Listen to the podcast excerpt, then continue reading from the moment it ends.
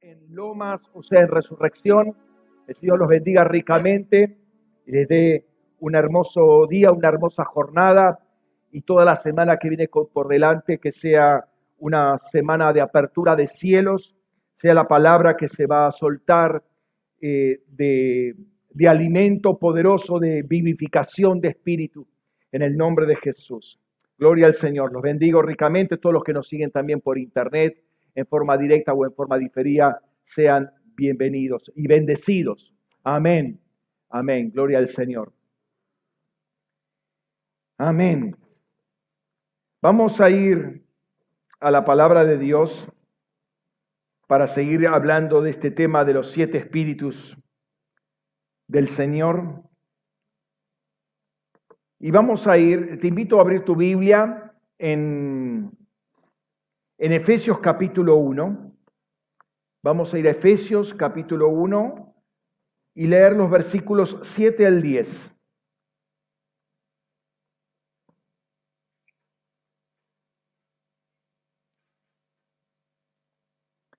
Versículos 7 al 10. Dice, en Él tenemos la redención por su sangre, la liberación de los delitos conforme a la riqueza de su gracia que hizo sobreabundar para con nosotros en toda sabiduría e inteligencia, dándonos a conocer el misterio de su voluntad, según su complacencia, que se propuso en sí mismo hasta la culminación de una dispensación de los tiempos señalados, para volver a unir todas las cosas en Cristo, las que están en los cielos y las que están en la tierra, en Él Gloria al Señor. Estamos viendo una, una serie de la vida en el Espíritu y como subserie, digamos, es eh, los siete espíritus de Dios. Y qué interesante que sin haberlo planeado de antemano, estamos terminando para justamente el domingo que viene es Pentecostés. ¿sí? Entonces es bastante significativo que estemos hablando de los siete espíritus de Dios, porque Pentecostés finalmente es una puerta, como todas las fiestas del Señor son puertas. Eh, Pentecostés es una puerta, una puerta muy importante. Ustedes saben que es las primicias de trigo y trigo tiene que ver con la, humanidad gentil. Entonces es una puerta que se abre para todo el mundo eh, y, y qué bueno que la iglesia pueda tener las siete lámparas encendidas para ese momento. Amén. Gloria al Señor. Y en esta oportunidad nos toca ver eh, un par de brazos más, que son los brazos más externos que habíamos visto, ¿eh? el de espíritu de sabiduría y espíritu de inteligencia, que tiene que ver con los brazos, los brazos extendidos, para armar toda esa, menorá. Las palabras que utiliza ahí, ¿sí? Eh, el espíritu de Yahvé reposará sobre él, espíritu de sabiduría, la palabra yokma en hebreo, e inteligencia biná. La primera tiene que ver con el verbo hakam, el verbo hakam, que es ser sabio de mente, palabra o acción, hacer sabio a alguien también.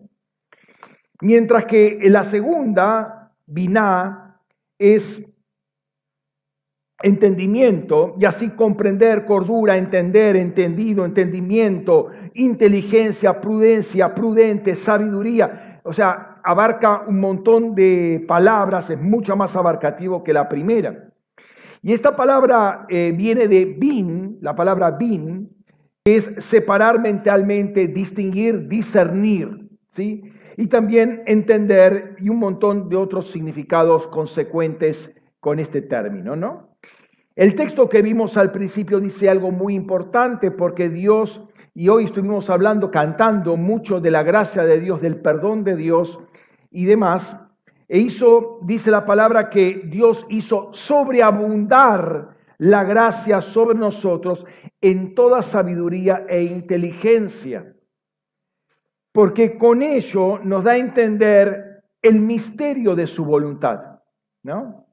La gracia que vino eh, con toda esa capacidad de salvarnos, de restaurarnos a una relación con el Padre, a establecernos en la vida eterna con todas las promesas que eso implica, la gracia que nos capacita para el ministerio y que nos da dones para ser efectivos, sobreabundó en nosotros en toda sabiduría e inteligencia. En otras palabras, la gracia de Dios no vino para hacernos explosivos caminantes, ¿sí? dinamitas que corren por las ciudades, no vino para que seamos gritones en las plazas o en las esquinas, sino que vino con una capacidad de abrirnos la mente y el corazón y tener una comprensión espiritual para ser hijos e hijas de Dios con la que Dios mismo puede hablar, puede dialogar, puede establecer una relación y manifestar su revelación y poder y tener la capacidad para comprenderla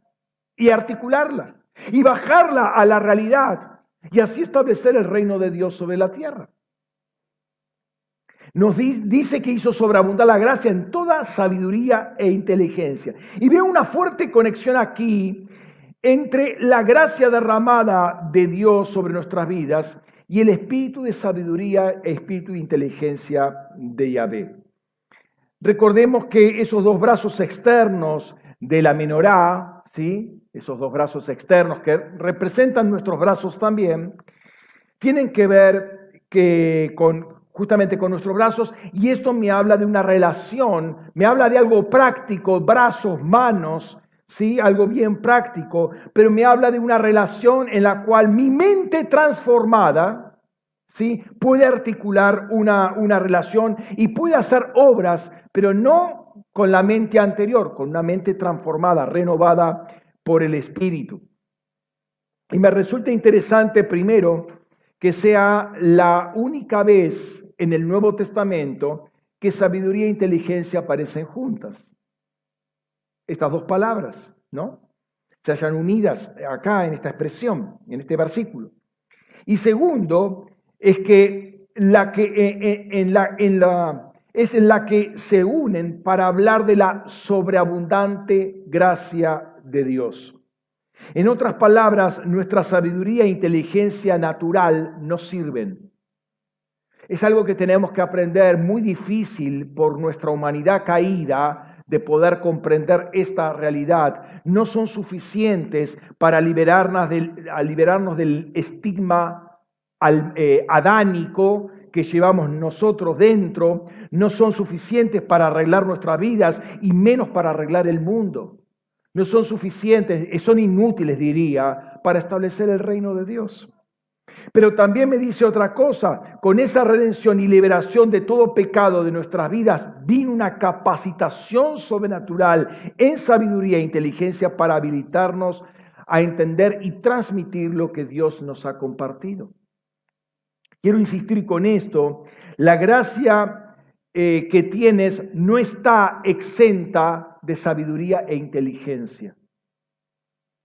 Si hubo gracia de parte de Dios en ti, hay una llama de sabiduría celestial, una llama de inteligencia celestial que también se encendió en ti. Por lo tanto, no intentes de entender y de razonar como antes. O sea, eh, es muy automático algunas veces que queremos, bueno, nos convertimos, ¿sí? Y experimentamos algo de Dios, pero seguimos pensando y seguimos razonando como antes porque creemos que eso es lo que Dios quiere. No, eso no es lo que Dios quiere. Porque Dios nos dio una sabiduría y una inteligencia nueva. Y esas llamas tienen que encenderse en nuestras vidas. Ahora tenemos una nueva capacidad, hay una nueva sabiduría y una nueva inteligencia. Antes no la tenías. Antes había una sabiduría caída. Obviamente no podemos seguir trabajando con la sabiduría caída. Antes teníamos una inteligencia caída. Obviamente ahora no podemos seguir trabajando con esa inteligencia caída porque si no, ¿para qué está el espíritu de sabiduría y el espíritu de conocimiento? Sería inútil. Por lo tanto, no digas, uy, pastor, yo no puedo hacer esto porque no soy muy inteligente.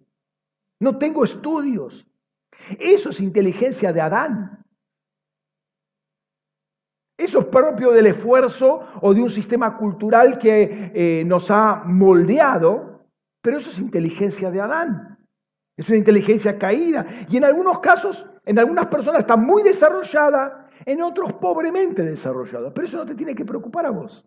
¿Por qué? Porque vos tenés el espíritu de sabiduría de Yahvé, de Dios. ¿Qué puede competir con eso? Ah, pero yo no conozco muchas cosas, yo no tengo estudios, apenas terminé la primaria. ¿Y qué tiene que ver eso? Vos tenés el espíritu de sabiduría de Dios. ¿Qué puede competir con eso? Qué bueno que están contentos, ¿no? Me, impresiona el, entusiasmo. ¡Wow! No, no sabía esto.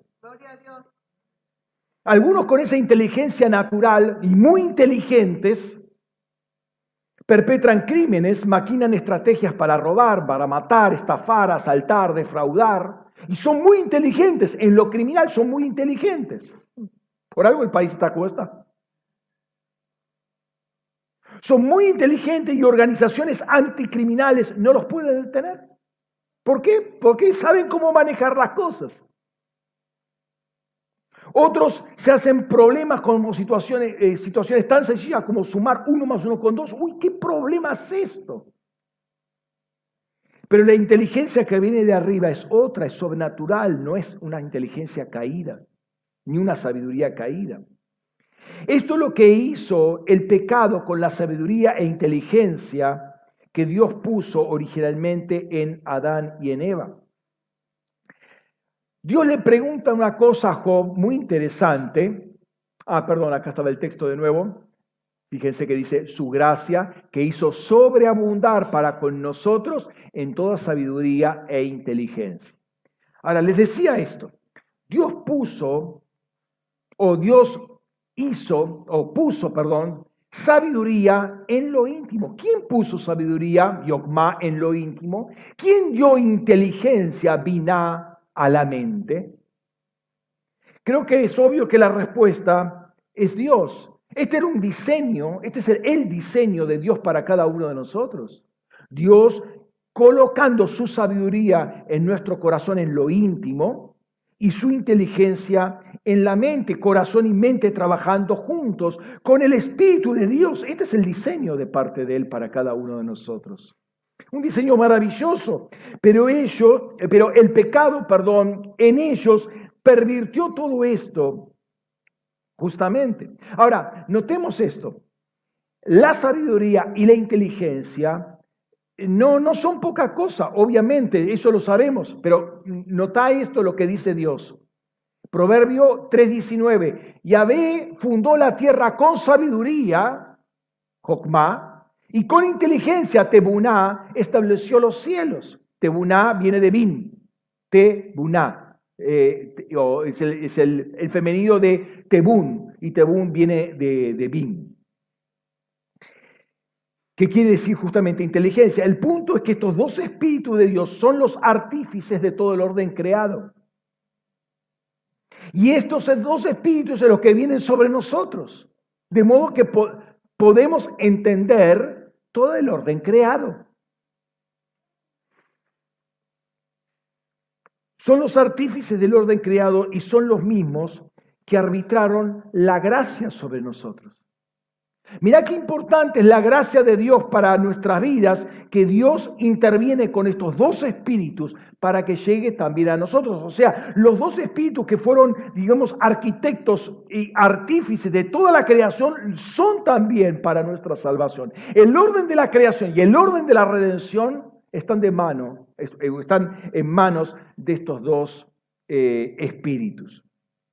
¿Cómo es esto? Bueno, fíjate, dice Proverbios 2.6, porque Yahvé da la sabiduría, Jokma, y de su boca procede ciencia e inteligencia, Tebuná.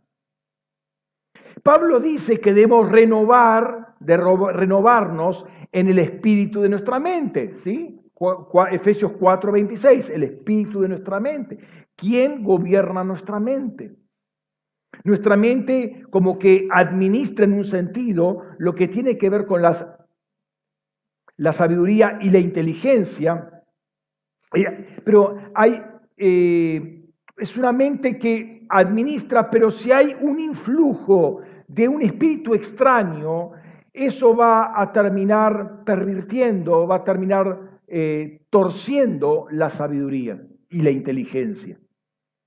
Obviamente mi mente, una mente renovada, no va a querer manipular el conocimiento de Dios o la sabiduría de Dios o la inteligencia de Dios. Fíjense, acuérdense de, David con Ahimelech. ¿sí? Eh, estaba preocupado, ¿por qué? Porque una persona con un corazón torcido podía torcer el consejo de Dios y podía matarlo. Dios mismo está preocupado por Balaam. ¿Se acuerdan de Balaam? ¿Sí? Profeta. Pero la capacidad que Dios había puesto en Balaam podía inclusive hacer maldecir al pueblo de Israel cuando no había razón para maldecirlo. Pero él como estaba eh, débil por eh, el dinero, ¿sí? Ese, ese, tema no lo había resuelto todavía, podía torcer con tal que me des una buena dádiva, podía torcer la palabra de Dios. Entonces, eh, es muy, y muy importante tener una, un corazón sano, una mente sana, que en nuestro corazón y nuestro espíritu y nuestra mente esté gobernada por el Espíritu de Dios, porque si no podemos torcer las cosas de Dios con gran perjuicio. O sea, Dios sabe lo que nos da a cada uno de nosotros. No es una inteligencia humana, es una inteligencia divina, de Dios, sobrenatural. Es muy poderosa. Entonces, una, una, mente renovada, una mente gobernada por el Espíritu Santo no va a torcer el, el conocimiento de Dios o la mente de Dios. Entonces tengo que permitir al Espíritu Santo que gobierne mi mente para que los espíritus de sabiduría e inteligencia de Dios no sean alterados y cumplan el propósito. Eh, el propósito no es para mí, o sea, no es un propósito antropocéntrico o egocéntrico, sino para establecer el reino de Dios. Es bueno que tomen nota de esto porque muchos se convierten y siguen operando bajo el mismo patrón mental caído, porque claro, es lo único que tienen o lo único que creen que tienen, pero cuando vos tenés un poco más de información a través de la revelación, cuando tenés estos elementos, wow, yo tengo otra cosa. Dios puso otra cosa en mi mente, Dios puso otra cosa adicional en mi corazón. En las profundidades, en lo íntimo, como decía el versículo, en lo íntimo hay sabiduría de Dios, hay inteligencia de Dios para cada uno de nosotros, de lo cual, como quien dice, tenemos que saber sacar partido para el establecimiento, para el engrandecimiento del reino y no para mi aprovechamiento personal.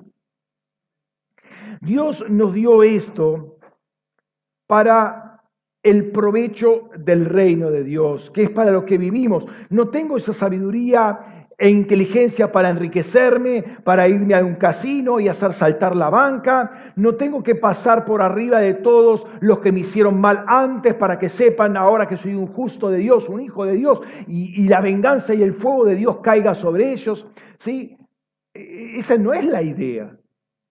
la idea es eh, mm, soltar toda la palabra de Dios, soltar la bendición de Dios, soltar el amor, soltar la restauración, soltar el establecimiento del reino de Dios en medio de nosotros. Y pastor, si no quiero hacer eso específicamente, bueno, habría que ver si estás convertido, porque justamente ya no vivo yo, más Cristo vive en mí. ¿No? Esa es, la voz de una persona convertida con un entendimiento espiritual, ¿no? Yo estoy acá para escuchar la voz de Dios y hacer lo que, Dios quiere que haga. Y para eso me, me, habilitó, me capacitó con un montón de herramientas, por ejemplo, con estos dos espíritus. Vivimos para Él, vivimos para agradarle a Él. Ahora, hoy quiero mostrarte que tienes estos dos espíritus operativos en tu vida. Y ratifico lo que dije anteriormente, pero también te digo que estos dos espíritus eh, te, hacen más inteligente y te hacen más sabio. O sea, tenés una inteligencia y una sabiduría que el mundo no tiene. Y te digo más, tenés una sabiduría y una inteligencia que los ángeles no tienen. ¿La tienes vos? Por eso es importante tener esta menorá encendida completamente, las siete, las siete lámparas. ¿Dónde está la base operativa de estos espíritus? ¿Qué, eh, ¿Qué, son estos dos espíritus? Fíjate. Proverbio 9:10. El temor de Yahvé es el principio de la sabiduría, esto lo sabemos, y el conocimiento del Santísimo es la inteligencia. Así que ya sabes lo que es la inteligencia y lo que es la sabiduría.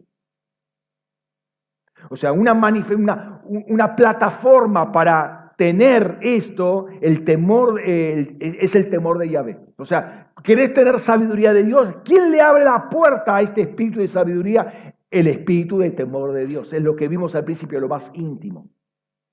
¿Y qué, le abre la, la puerta al espíritu de inteligencia?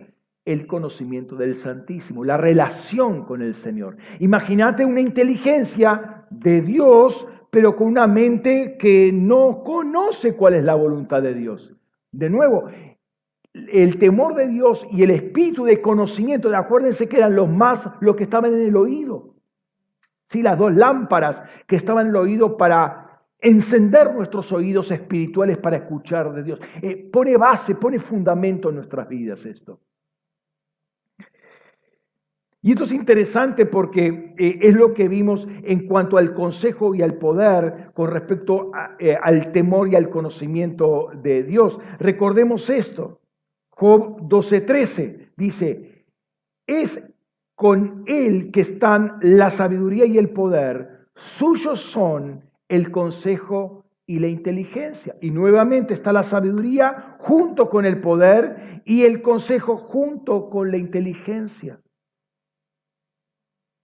que son los dos brazos externos. O sea, perdón, los, dos pares de brazos externos. ¿sí? Pero con el proverbio 3.9, el que vimos anteriormente, no, perdón. Bueno, no sé.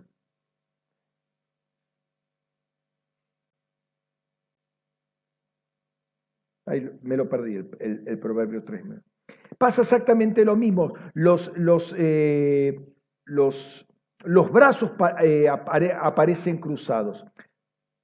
Em, no, con el proverbio 9.10, este que habíamos visto antes, perdón, este. Eh, sabiduría, temor, conocimiento, inteligencia, también aparecen combinados. Entonces, esos dos espíritus más íntimos como son el conocimiento de Dios y el temor de Dios, son el fundamento de la sabiduría y de la inteligencia. Por eso los hemos estudiado primero. Dijimos que toda sabiduría, pero que toda la creación tuvo como artífices el espíritu de sabiduría y el espíritu de inteligencia. Cuando Dios manda construir el tabernáculo, es interesante esto, ¿qué es lo primero que necesita para llevar a cabo la empresa. O sea, eh, Moisés recibe el diseño, pero después tienen que llevarlo a la práctica, tienen que construir el tabernáculo.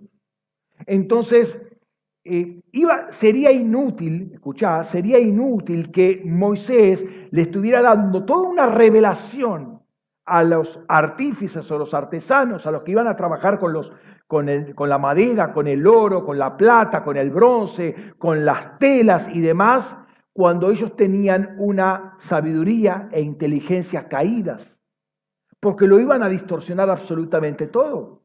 Entonces, fíjense lo que pasa acá. Dice Éxodo capítulo 31, los versículos 1 al 5. Habló Yahvé a Moisés diciendo, He aquí yo he llamado por nombre a Besaleel ben Uri, hijo de Ur, de la tribu de Judá, lo he llenado con espíritu divino, ¿sí? O con el espíritu de Dios, espíritu divino en cuanto a sabiduría y a inteligencia. Y ciencia para toda clase de obra artística, para para idear diseños, para trabajar el oro y la plata y el bronce, el jacinto y, el pur, y la púrpura, el granado, el granate hilado y el hilo, perdón, y el, y el lino rehilado para grabar piedras de engaste y entallar madera para realizar toda clase de oficio. No creo que sea la coincidencia o que sea una coincidencia que esta es la primera vez que estas dos palabras aparecen juntas, sabiduría e inteligencia también. ¿Por qué será que para el diseño del tabernáculo estas dos palabras tienen que aparecer por primera vez acá juntos? Mientras que la palabra inteligencia es la primera vez que aparece inclusive sola en todo el Antiguo Testamento, la palabra sabiduría es la segunda. ¿Y la primera cuándo es? Bueno, es un poquito antes, en versículo 28.3. Dice, y tú mismo hablarás a todos los sabios de corazón, noten, sabios de corazón, a quienes he llenado de espíritu de sabiduría, para que hagan las vestimentas de Aarón a fin de consagrarlo para que me sirva en el sacerdocio. Estas personas finalmente son estas otras personas. O sea, las que llenó Dios con el espíritu de sabiduría e inteligencia. Es decir, empieza a establecerse todo un diseño, o empieza, está la capacidad de desarrollar todo el diseño del tabernáculo a partir de una mente renovada, un corazón renovado con el Espíritu de Dios en sabiduría y en inteligencia. Ahora sabemos que el tabernáculo es, y, todo el sacerdocio y las vestimentas sacerdotados, todo es un tipo de la obra y la persona de Jesucristo. Es decir, Cristo viene, por así decirlo, Cristo viene en tipo de tabernáculo, después va, va, a tabernaculizar, pero en tipo de tabernáculo, pero viene con una ministración ya de sabiduría y, e inteligencia totalmente renovados.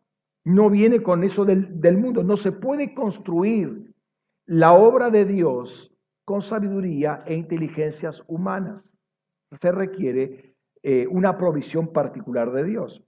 El mismo espíritu de sabiduría e inteligencia que estuvieron para afirmar la creación, una creación que debía servir a Dios, que debía adorar a Dios, ahora eh, lo están para construir el tabernáculo, para vestir a los, a los sacerdotes, entendiendo que uno y otro tipifican, son figuras de Cristo.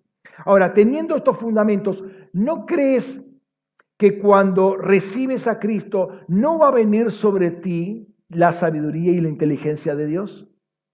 Si para construir la sombra de lo que habría de venir, Dios envía se adelanta, el Espíritu de Dios se adelanta a establecer sabiduría e inteligencia. ¿Te crees que una vez que vino Cristo y que, y que Cristo y el Padre vienen a morir en nosotros, no va a venir con Él el Espíritu de sabiduría y el Espíritu de inteligencia?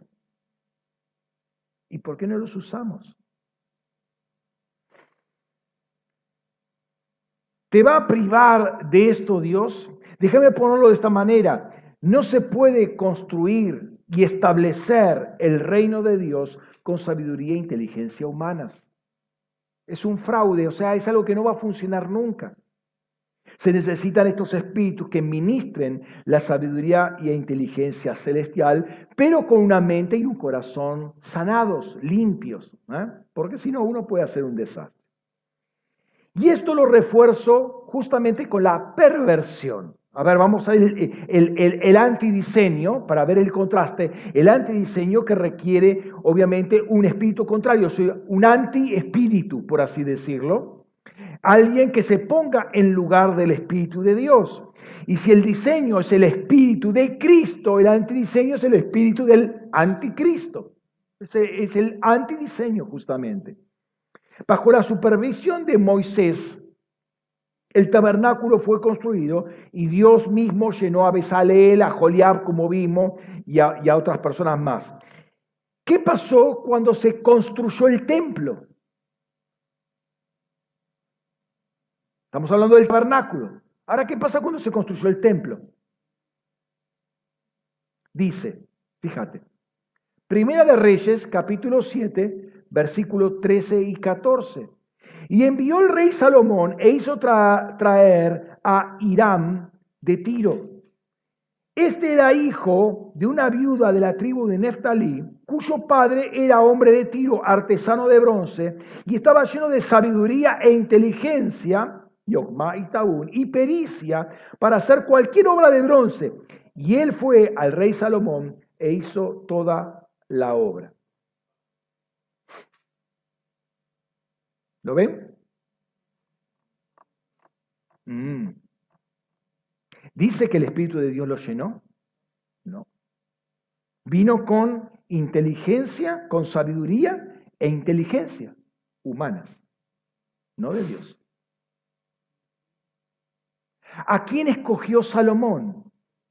A una, a una persona que era por, por una parte era judío, pero por otro lado era fenicio, de Tiro, Tiro y Sidón. Entonces este Irán viene de Tiro, este, y acá hay una mezcla, y Dios no está muy, no es muy afín a las mezclas que digamos, ¿no? no está muy contento con las mezclas. Y dice que estaba lleno de sabiduría e inteligencia, pero no con el espíritu de sabiduría e inteligencia de Yahvé, sino con un espíritu mundano. Vino de otra, venía de otra fuente. De hecho, eh, el templo que va a edificar guarda mucho paralelo con el templo de Melkart. Melkart es el dios de los fenicios. O sea, él cambia el diseño, cambia Salomón relacionado con eh, Irán, cambian el diseño del templo para hacer un templo que decían que era para Dios, pero tenía todo el formato de un templo para Melkart, el dios de los fenicios.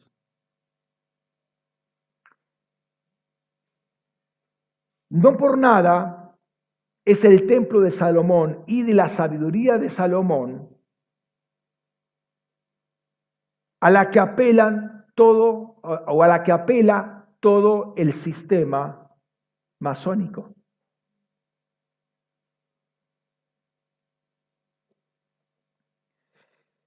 Esto es muy importante, son dos espíritus de sabiduría y inteligencia que no vienen de Dios y que abren las puertas a otro espíritu. Y ustedes fíjense, por favor, presten atención, no se distraigan, porque esto es muy, muy importante para entender lo, que pasa en, la, en la realidad espiritual.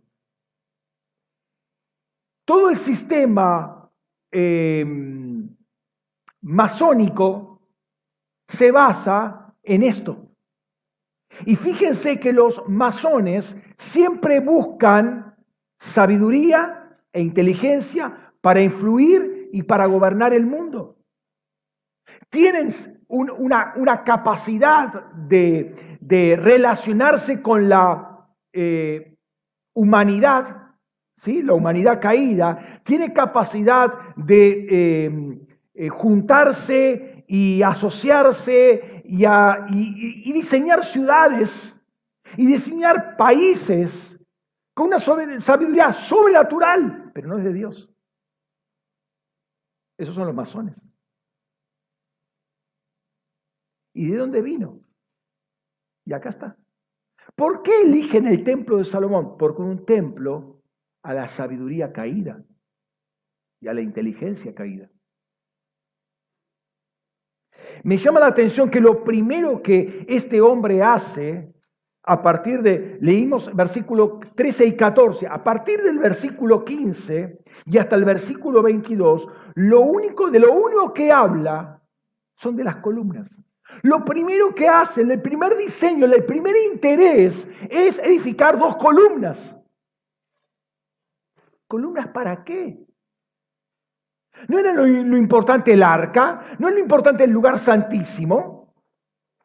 ¿Para qué las columnas? Y todos los detalles que pone, fíjense, son eh, eh, ocho versículos que dedica a las columnas. Claro, es lo que se veía. Y, les pone nombre a las columnas, ¿no? A la, eh, una se llama Jaquín, que establezca o haga fuerte, y estaba en el norte esa, entendiendo que el templo mira hacia el este, la del norte se llama Jaquín y la del sur se llama Boaz, en él está la fortaleza. Se supone que es Dios. Ese Él se supone que es Dios. Que Dios establezca agua fuerte, se supone que es Dios. Se supone. Pero hay que ver si es Dios. Porque ¿quién lo estaba diseñando todo eso? Versículo 21 dice, emplazó también las columnas en el pórtico, en el lugar er, eh, santo, erigió la columna derecha y la llamó Jaquín, y erigió la columna izquierda y la llamó Boaz. Salomón corrompió la sabiduría por el espíritu del comercio, espíritu de tiro. La corrompió. Como querubín, por la amplitud de sus contrataciones, corrompió también su, sabiduría. Justamente al rey de Tiro, al rey de Tiro, lo asocia Dios con querubín. El profeta Ezequiel. Leamos el pasaje, es conocido el pasaje, ahí lo pude meter todo en una lámina. Hijo de hombre, entona endecha sobre el rey de Tiro. Está hablando a querubín que lo pone como rey de Tiro. Y dile, así dice Adonai Yahvé, tú eras el sello de la perfección lleno de sabiduría, Jokma, y acabado en hermosura. En Edén, en el huerto de Elohim estuviste. De toda piedra preciosa era tu vestidura, de cornerina, topacio, jaspe y crisólito de berilo y ónice, zafiro y carbunclo, de esmeralda y de oro.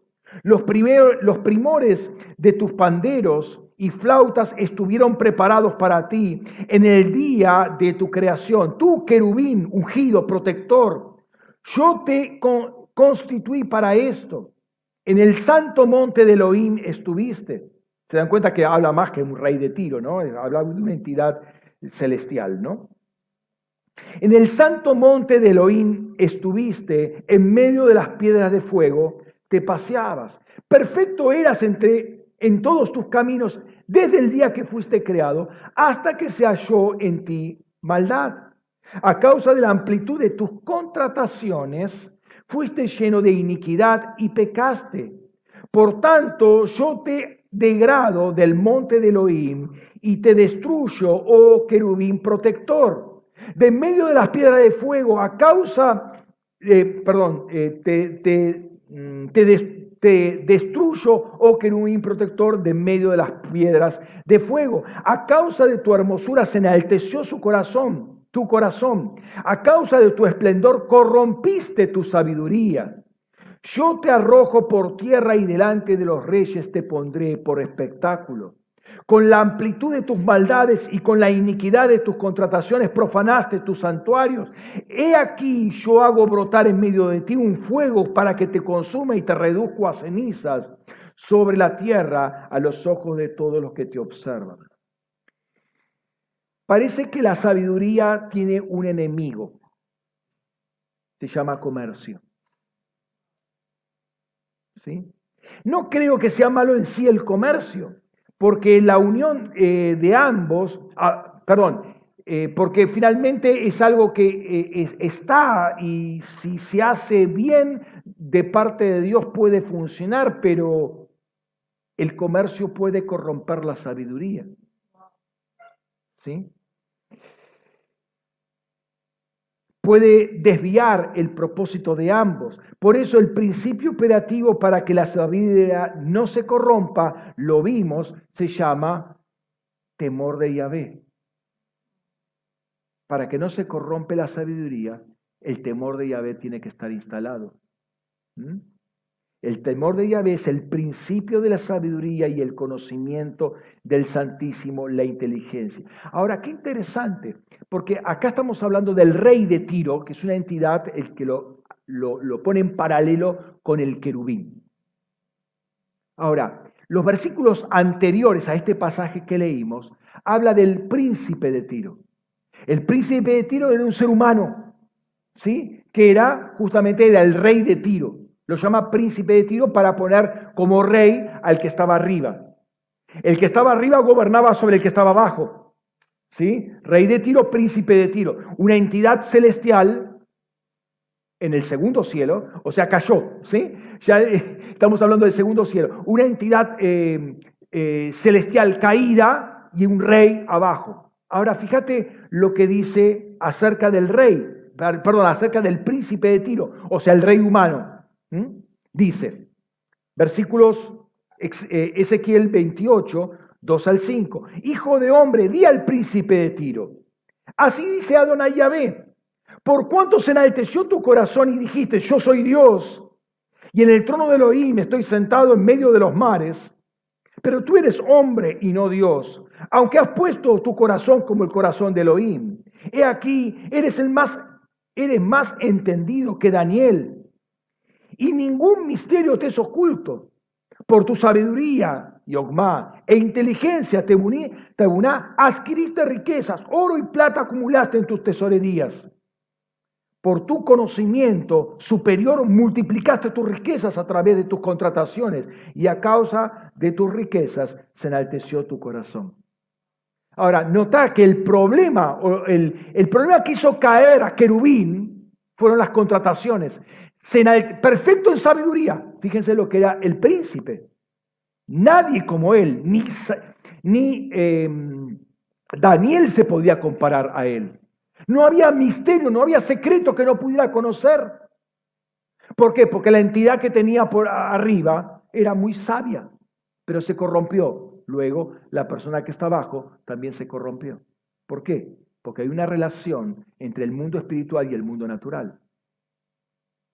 ¿Me están siguiendo?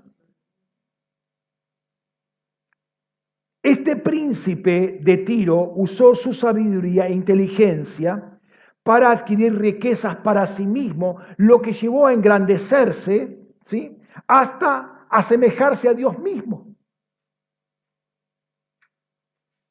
Y Salomón utilizó esta sabiduría e inteligencia para enriquecerse y endiosarse y se hizo amigo de este Irán Abí. Y este fue el que construyó el templo. Mm. No utilizó la sabiduría de Dios, sino una sabiduría e inteligencias caídas. Y le construyó un templo a la sabiduría y la inteligencia caídas de dónde se toma justamente toda la masonería para gobernar el destino de los hombres. Y para que cuando llegas a una ciudad aparezca el rótulo del, del Rotary y te dice, bienvenido, estás en mis dominios. Eso es lo que está queriendo decir la sabiduría, eh, la masonería, estás en mis dominios. ¿Sabes una cosa? Cuando se empezó a construir la, ¿cómo se llama? Camino Negro, la autopista, cuando era Camino Negro, ¿sí? Negro, y en negro, en la, en la rotonda que había en, Puente La Noria, estaba la ruedita típica, ¿no? Claro, gracias a Dios, para construir tuvieron que sacar la ruedita de ahí. La tuvieron que sacar en algún momento tenía que volar. Nosotros estábamos orando con otros pastores de acá, estábamos orando para sacar eso y la sacaron, gloria a Dios. No la volvieron a poner. Porque levantamos un altar de adoración en ese lugar. Entonces ahora el que le da la bienvenida es eh, la iglesia de Jesucristo. Amén.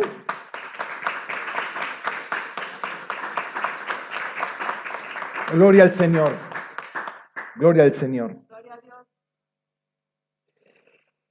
Habíamos dicho que Dios diseñó al hombre para que tuviera estos dos espíritus operativos en su vida.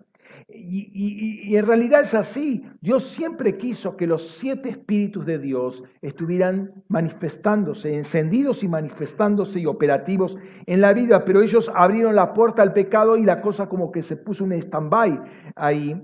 No obstante, es el diseño y por lo tanto el deseo de Dios que el hombre viva con estos dos espíritus operativos en su vida, espíritu de sabiduría e inteligencia de Dios. ¿sí? Vemos la necesidad de estos eh, espíritus para eh, construir el tabernáculo, para construir las vestimentas sacerdotales, para empezar a ministrar todo lo que era Dios, para, para que el pueblo de Israel sea un pueblo distinto a todo el resto del mundo, con una sabiduría especial y lo dice ahí Deuteronomio, en un momento va a decir, wow, qué, qué, qué pueblo tan inteligente que es este, que tiene un Dios tan grande. ¿Qué, ¿Qué, se estaba manifestando? El espíritu de sabiduría que estaba en la construcción de todo esto, en las bases de todo esto. Entonces vimos la necesidad de esto. Ahora, yo, eh, yo estoy en estos, en estos días, eh, estuve pensando mucho, el Señor me estuvo trabajando mucho el corazón con el tema y en relación con todo lo que es el KIBC y demás, eh, con, el tema de las vestimentas. Eh, el Señor me, dio una, apertura, un día voy a traer una, palabra de esto, me dio una apertura de mente hasta lo que son las vestimentas, algo, algo tremendo. Uno cree que esto es la vestimenta, no, es, es algo mucho más impresionante. Nota que uno necesita sabiduría de Dios e inteligencia de Dios para construir vestimentas. Para coser un par, una hilvanada así nomás, ya está, hermano. Bueno, un poco de idea de los colorcitos, demás, y ya está. No, no, no, y ya está, no, porque la vestimenta es algo más. Es algo muy poderoso. Te la dejo ahí picando, ya eh, en el futuro próximo vamos a, a trabajar este tema también, porque tiene que ver con la vida espiritual. ¿sí? Ahora, pensemos un poco en Daniel, que entra en escena en tiempos donde la corrupción de Jerusalén es máxima y a consecuencia de eso es destruido el templo de Jerusalén, es quemada la ciudad, son llevados en cautiverio allá en el 586 a.C. a Babilonia por mano de, la fuerza de Nabucodonosor, y Daniel con sus amigos son deportados justamente en, ese, en ese tiempo. Ezequiel ya había sido deportado en la primera deportación. Y así, eh, como el espíritu de Nabucodonosor busca lo mejorcito para corromperlo y para que entren al servicio del espíritu de Babilonia, del rey de Babilonia, agarra a, Daniel y a sus tres amigos, ¿sí? Y los pone en un entrenamiento, un entrenamiento particular para servir en el palacio del rey por tres años, entrenamiento de tres años, ¿sí? Y como primer requisito, ¿sí? Van a ser, eran esclavos, entendamos que eran esclavos, pero van a tener, van a participar de la comida del rey. ¿Sí? Era, era un requisito que era, uno lo, puede, uno lo puede pensar como un premio. ¿sí? Bueno, no vas a comer un pan seco y duro, vas a comer la comida del rey. Y allí está la propuesta de Nabucodonosor, eh, y se las hace a Daniel y a sus amigos, para entrar en este entrenamiento y básicamente eh, comían lo que el rey comía y lo que el rey pagano comía no estaba permitido comerlo a los judíos, ¿sí? Supongo que ahí habría cerdo y cuanto animal inmundo pudiera pensarse, eso es lo que comían, los manjares para ellos, ¿no? Y entonces ellos se oponen y está el, el conocido texto de Daniel 1.8, ¿sí? que dice, pero Daniel decidió en su corazón no contaminarse con la comida del rey ni con el vino que él bebía, por lo que pidió al príncipe de los únicos que los dispensara de esta contaminación. Y ellos iban a ser entrenados como consejeros del rey, a aprender toda la cultura babilónica y todas las artes mágicas que había en Babilonia, toda la brujería que había en Babilonia, le iban a aprender, pero le puso un límite. Daniel le puso, y los amigos le puso un límite, no, no, esto no vamos a comer. Claro, el, eh, el, eunuco se pone de la cabeza porque si le llega a pasar algo, los ve demacrados, al primero que le va a cortar la cabeza es al eunuco, porque tenía la orden de este, darles este, esta alimentación, ¿no? Entonces, eh, dice la palabra, y noten, Dios nunca es deudor de nadie, ¿no?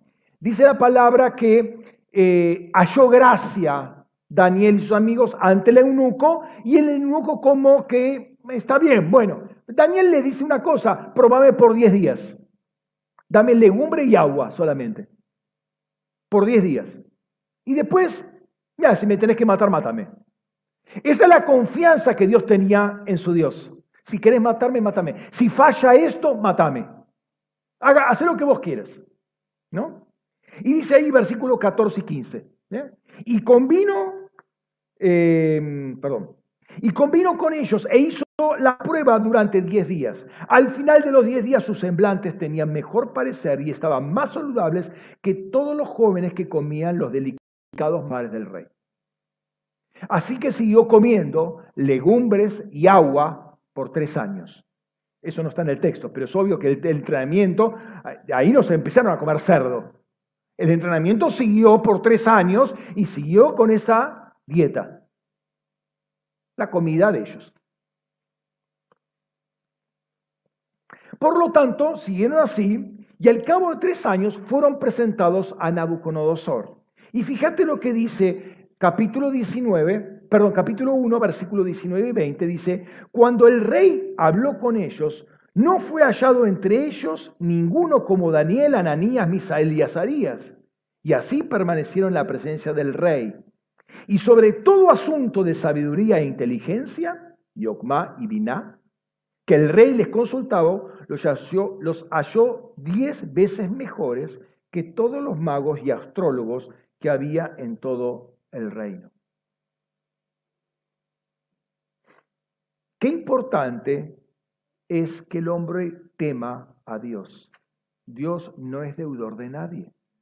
Teme a Dios y hace caso a lo que dice la palabra de Dios.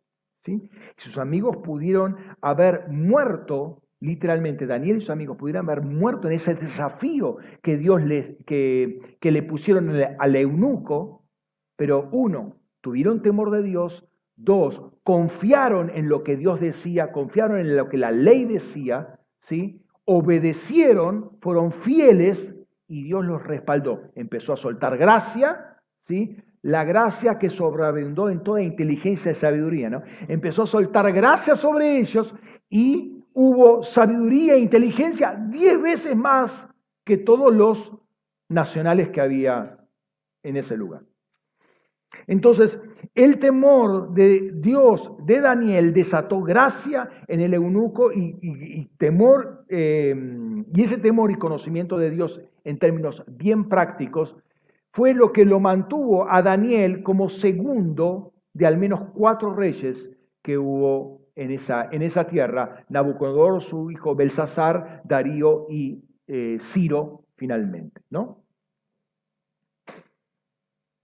Pasaron muchos años y Nabucodonosor muere y asume, como dijimos recién, su hijo Belsasar, y este hombre pagano hasta la médula, irreverente como él solo, no tenía temor alguno de Dios y no aprendió nada acerca de su papá, porque su papá terminó como una bestia, pero al cabo de los siete años volvió y reconoció a Dios y como que se convirtió y demás, pero aparentemente este Belsasar no quiso saber nada con Dios fue un irreverente total, de modo que en, una oportunidad hace una fiesta, se emborracha y como no tenía nada que hacer, hace traer todos los vasos consagrados, todos los utensilios del templo y vamos a hacer la orgía con, estos, con los vasos del templo que habían sacado, que Nabucodonosor había llevado del templo y lo tenían los depósitos reales de, Babilonia. ¿no? Vamos a hacer la fiesta. Y conocemos la, historia, estamos hablando de Daniel capítulo 5,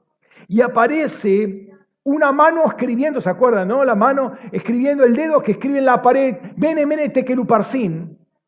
Y ahí se agarraron un julepe de aquellos. Dice la palabra, hasta el rey le temblaban las piernas. Así, así. Le dice ahí, inclusive le tocaba la, golpeaba las rodillas. Hicieron llamar a todos los adivinos y todos los sabios del reino y nadie pudo entender lo que quería decir esas palabras. ¿Qué pasó con la sabiduría y la inteligencia de los genios del reino? Se vino abajo. O sea, Dios les pone un enigma y ellos no lo pueden resolver.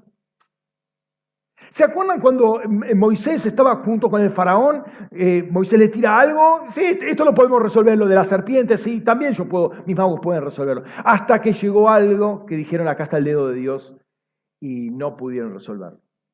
Y ahí eh, mago, mago, adivino, astrólogo, hechizo, no pudieron resolverlo.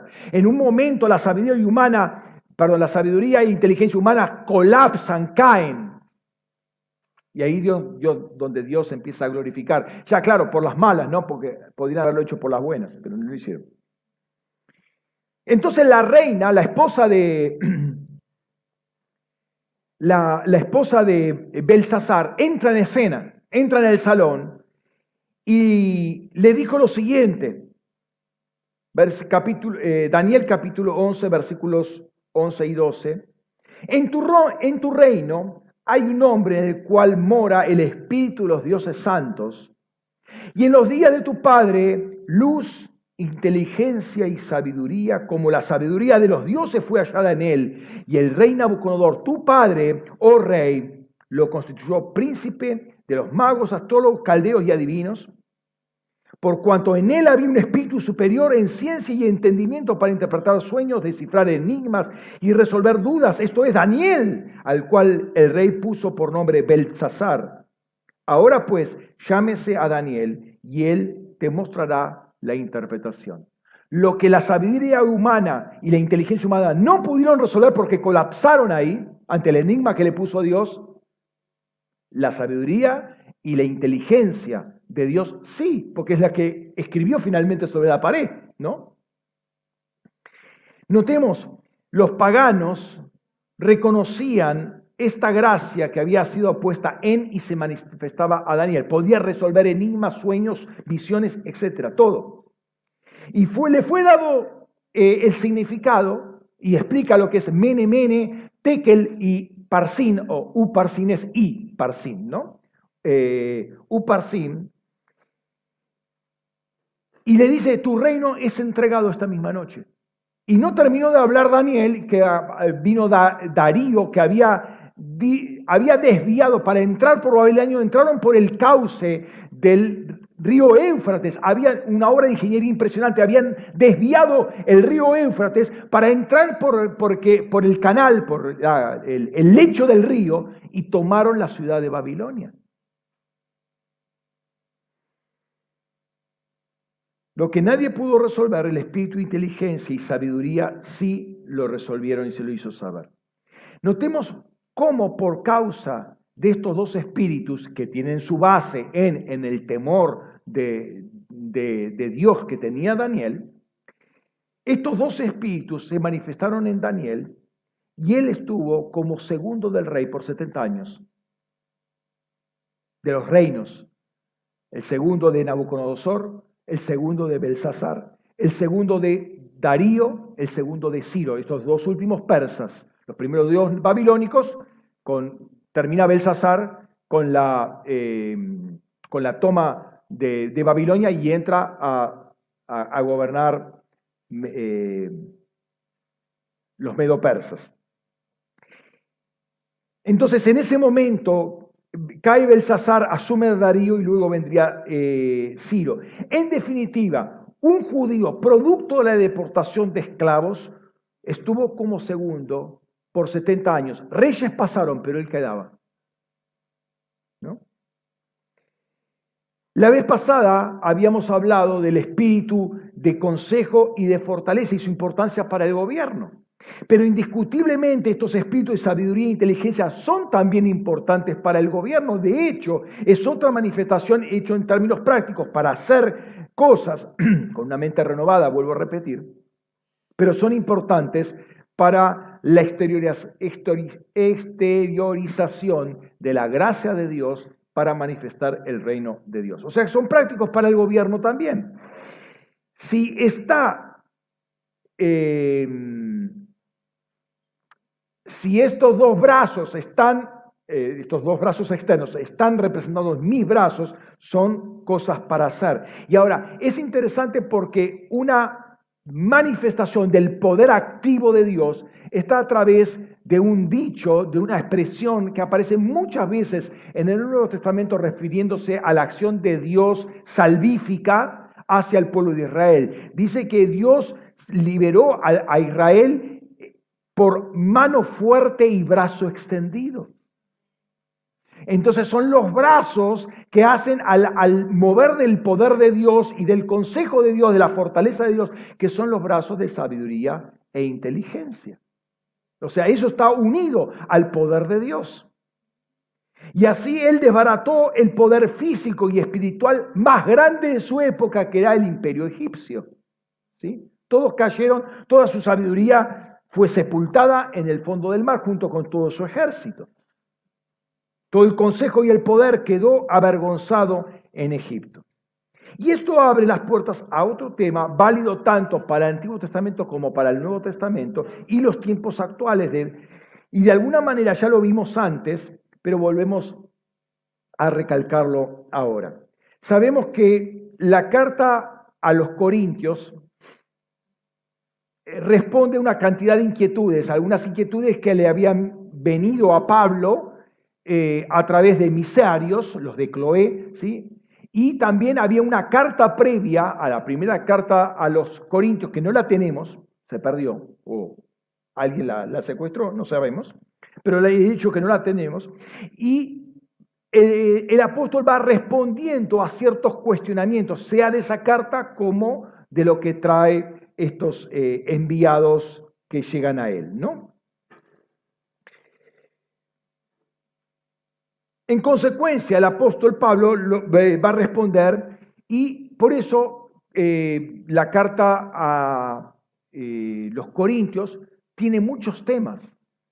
Capítulo 1 al 4 trabaja un tema que es la división de la iglesia, después el capítulo 5 eh, un, tema del pecado, del incesto, el capítulo 6, 7 habla del matrimonio, después 8, 9, 10 habla de, las ofrendas y después el 11 con el, tema de la cena del Señor, lo del velo, de cómo presentarse ante la cena, el 12, los 12, 13, 14, el tema de los dones, las profecías. O sea, hay muchos temas y todos ellos, eh, eh, con respecto a lo que me comentaste de, eh, lo, encabeza de esa manera. Son muchos temas que trabaja esa, esa, esa carta.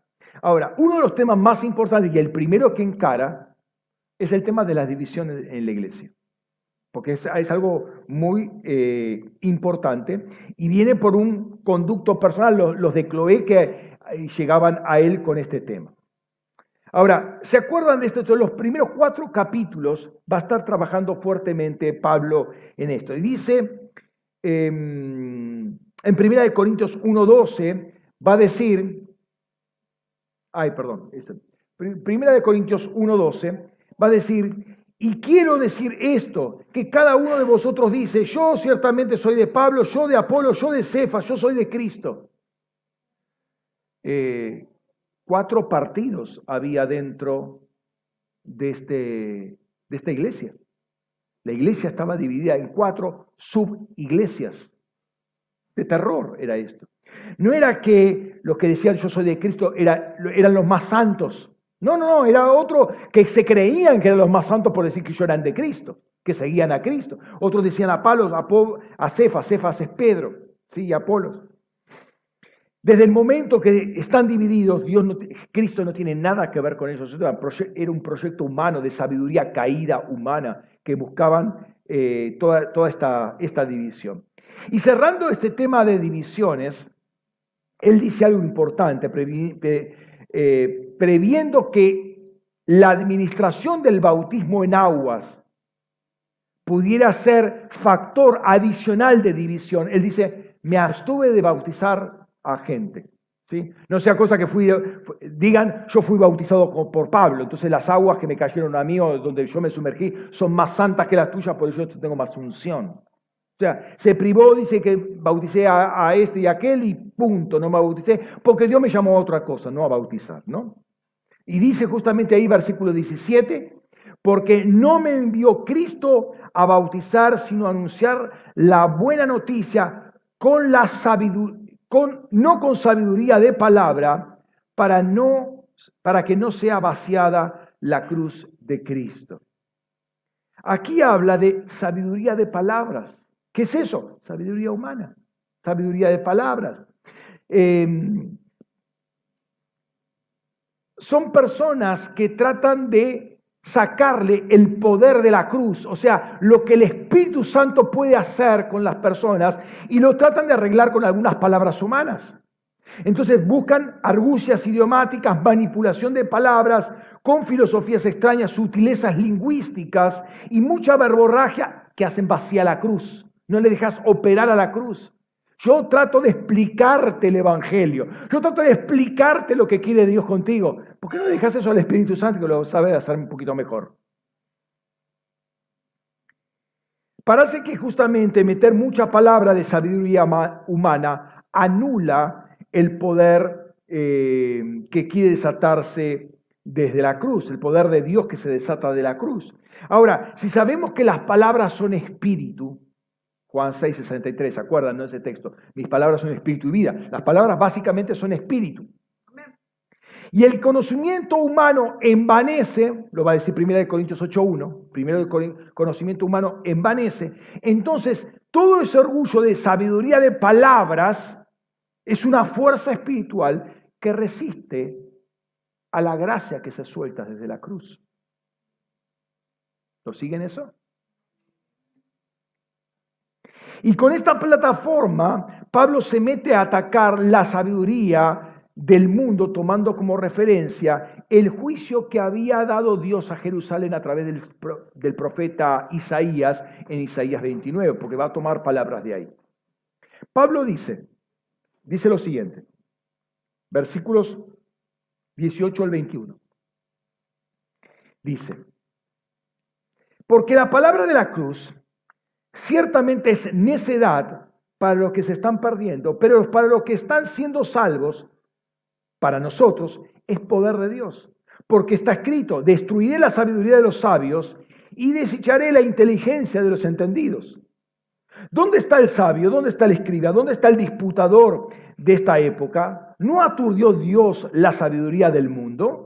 Por cuanto en la sabiduría de Dios el mundo por su sabiduría dejó de conocer a Dios, agradó a Dios salvar a los creyentes por medio de la necedad de la predicación. Y ahí en el versículo 19, ¿sí? lo tengo ahí eh, resaltado, de, ay, perdón.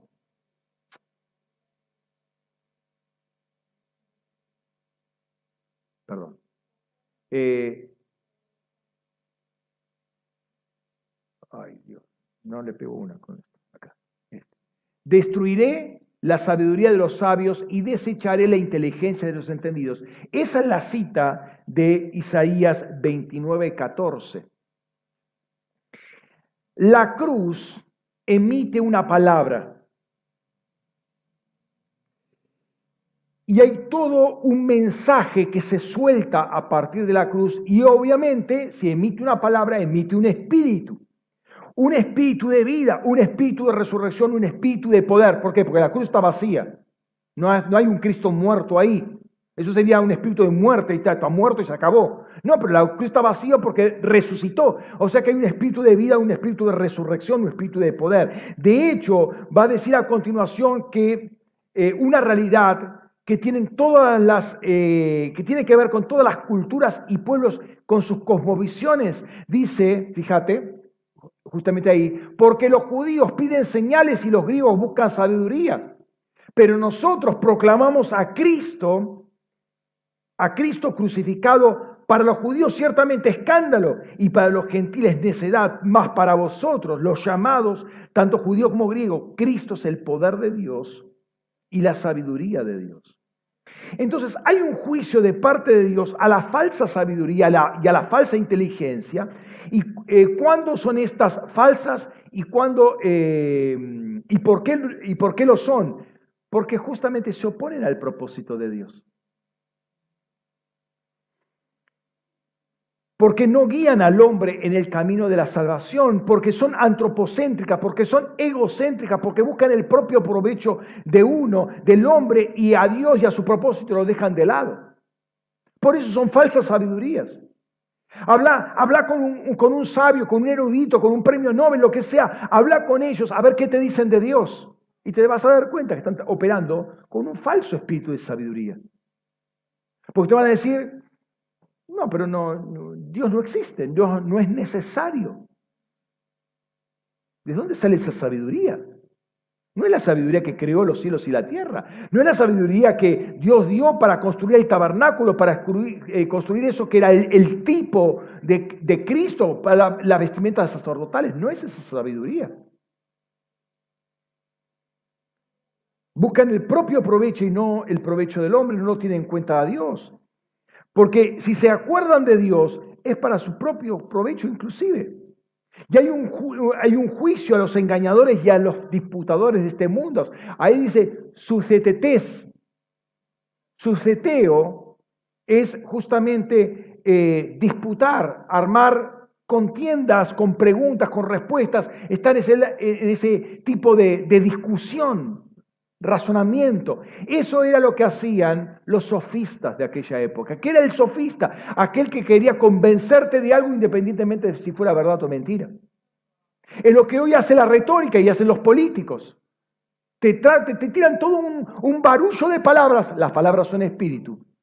Un barullo de palabras que te confunden completamente. No te responden lo que lo que se le pregunta y te convence de la mentira. Ese es el sucetes que Dios condena. Destruiré la sabiduría de los sabios y desecharé el entendimiento de los entendidos o de los inteligentes. ¿Cómo utilizan esta, esta gente? Se entrena, los políticos se entrenan, el comercio también, ¿sí? Con una gotita de detergente lavas 430 platos y todavía te sobra. Y, y no me digan que no es así porque después va la gente y lo compra y flor de chasco te recibís. Pero en la propaganda te mostraba todas las mesas y mesas y mesas y te sobraba de detergente, hermano.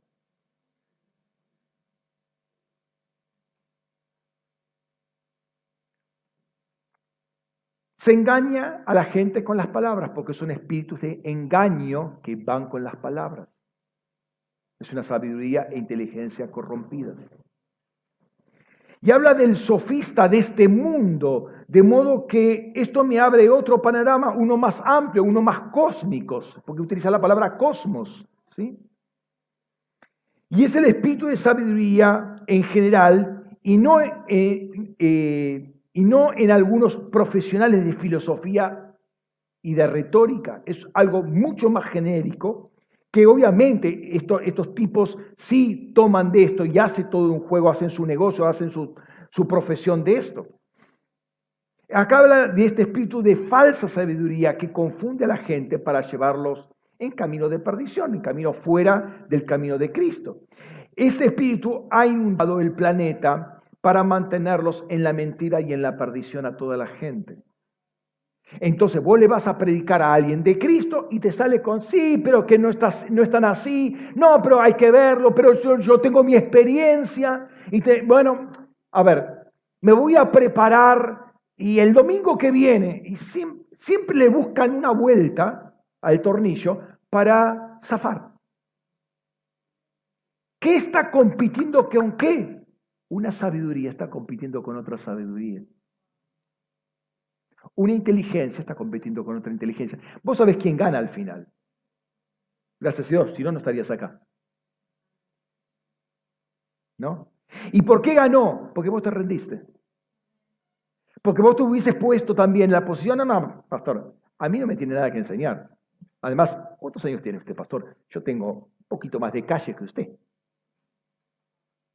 Entonces es la posición de orgullo que resiste, ¿qué cosa? La gracia de Dios hizo sobreabundar la gracia en toda sabiduría e inteligencia. Si vos te presentás ante ese fulano mengano que te viene a traer la palabra con tu orgullo, estás resistiendo con tu sabiduría e inteligencia la sabiduría e inteligencia de Dios. Perdés como en la guerra.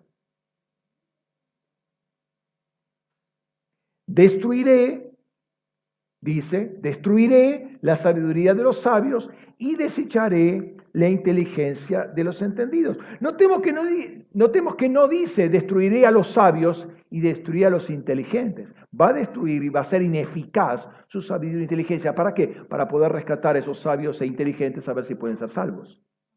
Dios aún tiene misericordia de ellos.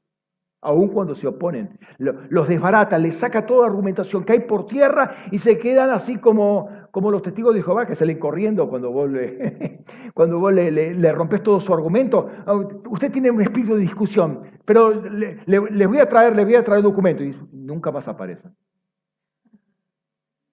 Destruiste la sabiduría de los sabios y la inteligencia. O sea, Dios destruyó, los dejó sin argumentos. ¿Por qué? Porque quiere salvarlos. No viene con juicio, viene con, contra esos espíritus. ¿Sí? No tenemos lucha contra carne y sangre, no te le metas con la persona testigo de Jehová porque ella necesita ser salva. ¿no? Ustedes saben que hay una relación entre mente y, perdón, entre sabiduría e inteligencia con la mente y el corazón. Lo vimos al principio, dice ¿Quién puso la sabiduría en lo íntimo, lo más profundo de nuestro ser? ¿Y quién dio inteligencia a la mente? O sea, la, mente está relacionada con la inteligencia, la inteligencia con la mente, y eh, la sabiduría con el corazón, ¿no? Ahora, nuevamente, cuando vemos el tema de la sabiduría, vemos en, en, en Éxodo 28.3, y tú mismo hablarás a todos los sabios de corazón, a quienes fue llenado con espíritu y sabiduría, o sea, eh, han resultado ser sabios en su corazón porque fueron llenos de sabiduría de Dios. ¿sí? Entonces hay una relación clara entre el corazón y la sabiduría de Dios. Una persona sabia de corazón es aquel que, aquella que ha sido llena del espíritu de sabiduría. El corazón por diseño debe llenarse por, con sabiduría de, de Dios. A Besaleel lo llenó con sabiduría de corazón. Y fíjate, y fíjate que dice en 35, 35 de Éxodo, dice, los ha llenado con sabiduría de corazón para saber hacer toda obra de artesanía y de diseño y de bordado en carmesí rehilado y en lino fino de tejedor y hábil diseñador para toda clase de obra primorosa. Y lo curioso que anterior, el versículo justamente anterior de este, dice, y puso en su corazón el enseñar tanto él como Eliab ben Ahisamac de la tribu de Dan. Es decir, que Dios pone algo en nuestros corazones, pone un espíritu para hacer sabio el corazón. Dios quiere que nuestros corazones sean sabios, pero no se pueden hacer sabios yendo a, la primaria, secundaria y universidad. Eso es sabiduría caída, no sirve para el reino y no agrada a Dios eso. Puedes hacer muchas cosas interesantes en este mundo, pero a Dios no lo agrada eso. Lo que agrada es un corazón sabio lleno de la sabiduría de Dios. ¿Mm? Y esta sabiduría está para administrar justicia. Leemos en Primera de Reyes, capítulo 3, 28, hablando de, David, de, Salomón, dice, y todo Israel se enteró de la sentencia que había dado el rey, y tuvieron temor al rey, porque vieron que la sabiduría de Elohim estaba en el corazón para hacer justicia. Entonces, habíamos hablado de gobierno, ¿no? La administración de justicia tiene que ver con la sabiduría de Dios cómo se, se, imparte esa sabiduría en momentos críticos, por ejemplo. Es interesante cómo el temor cae cuando se ve la sabiduría de Dios en operación también, ¿no? Y hay muchos textos que relacionan el corazón con la sabiduría. Pero esto no quita que solo el corazón sea el órgano de la sabiduría, ¿no? Porque Jesús dice que eh, que, que de la abundancia del corazón habla la boca. Entonces la boca tiene que, se va a llenar necesariamente de palabras de sabiduría y va a hablar sabiduría. ¿sí? Fíjate lo que, dice, lo que dicen los hijos de Coré. Dice, mi boca hablará sabiduría y la meditación de mi corazón inteligencia. Entonces la inteligencia que sale de la mente se trabaja en el corazón también. O sea, corazón y mente están unidas para sacar por la boca palabra de sabiduría. Hay una meditación en mi corazón y eso de eso va a salir inteligencia. Hay toda una elaboración que surge, que se desarrolla ahí en el corazón. La inteligencia también está en el corazón. Recién hablamos de Besaleel y Eliab, que fueron llenos de espíritu para enseñar. ¿sí? Pero también dice que Dios puso en el corazón inteligencia. Éxodo 31.6 dice, y yo he puesto junto a él a Eliab ben Ahisamac, de la tribu de Lem, de Dan, y en el corazón de todo hábil artesano he puesto inteligencia para que ellos hagan todo lo que te, te he ordenado. Entonces sabiduría y inteligencia también están en el corazón. Y primero lo que Dios tiene que ganar en nosotros es el corazón para que el corazón transforme nuestra mente. Y en la mente renovada administre toda esa inteligencia y esa sabiduría que finalmente va a salir por nuestras bocas. Noten boca, corazón, mente, todo eh, está eh, combinado. Dice lo siguiente, fíjate cómo, cómo debemos guardar esa inteligencia en nuestros corazones, haciendo tu oído atento, eh, haciendo atento tu oído a la sabiduría e inclinando tu corazón a la, a la inteligencia. Es obvio que acá va en contra de cualquier soberbia de corazón. Acá está atacando la soberbia. Inclina, ¿sí? Eh, esté atento tu oído a la sabiduría. O sea, siempre hay alguien que conoce más acerca de las cosas de Dios porque es más crecido en Dios. Inclina tu oído, atender lo que se está diciendo. Inclinando tu corazón a la inteligencia, eh, ahí va directamente en contra del orgullo. Inclina, baja, eh, doblegate a la inteligencia de Dios, ¿no? Entonces cualquier inteligencia propia dice, eh, perdón, eh, sí, la inteligencia propia te va a decir, mira, yo no soy un ignorante, ¿sí? No me vengas a enseñar, porque yo entiendo estas cosas. Pero ahí, atrás de esa inteligencia, hay una soberbia, por lo cual está frenando lo que Dios quiere hacer. Fíjate lo que dice Proverbio 3.5. Confía en Yahvé con todo tu corazón y no te apoyes en tu propia inteligencia.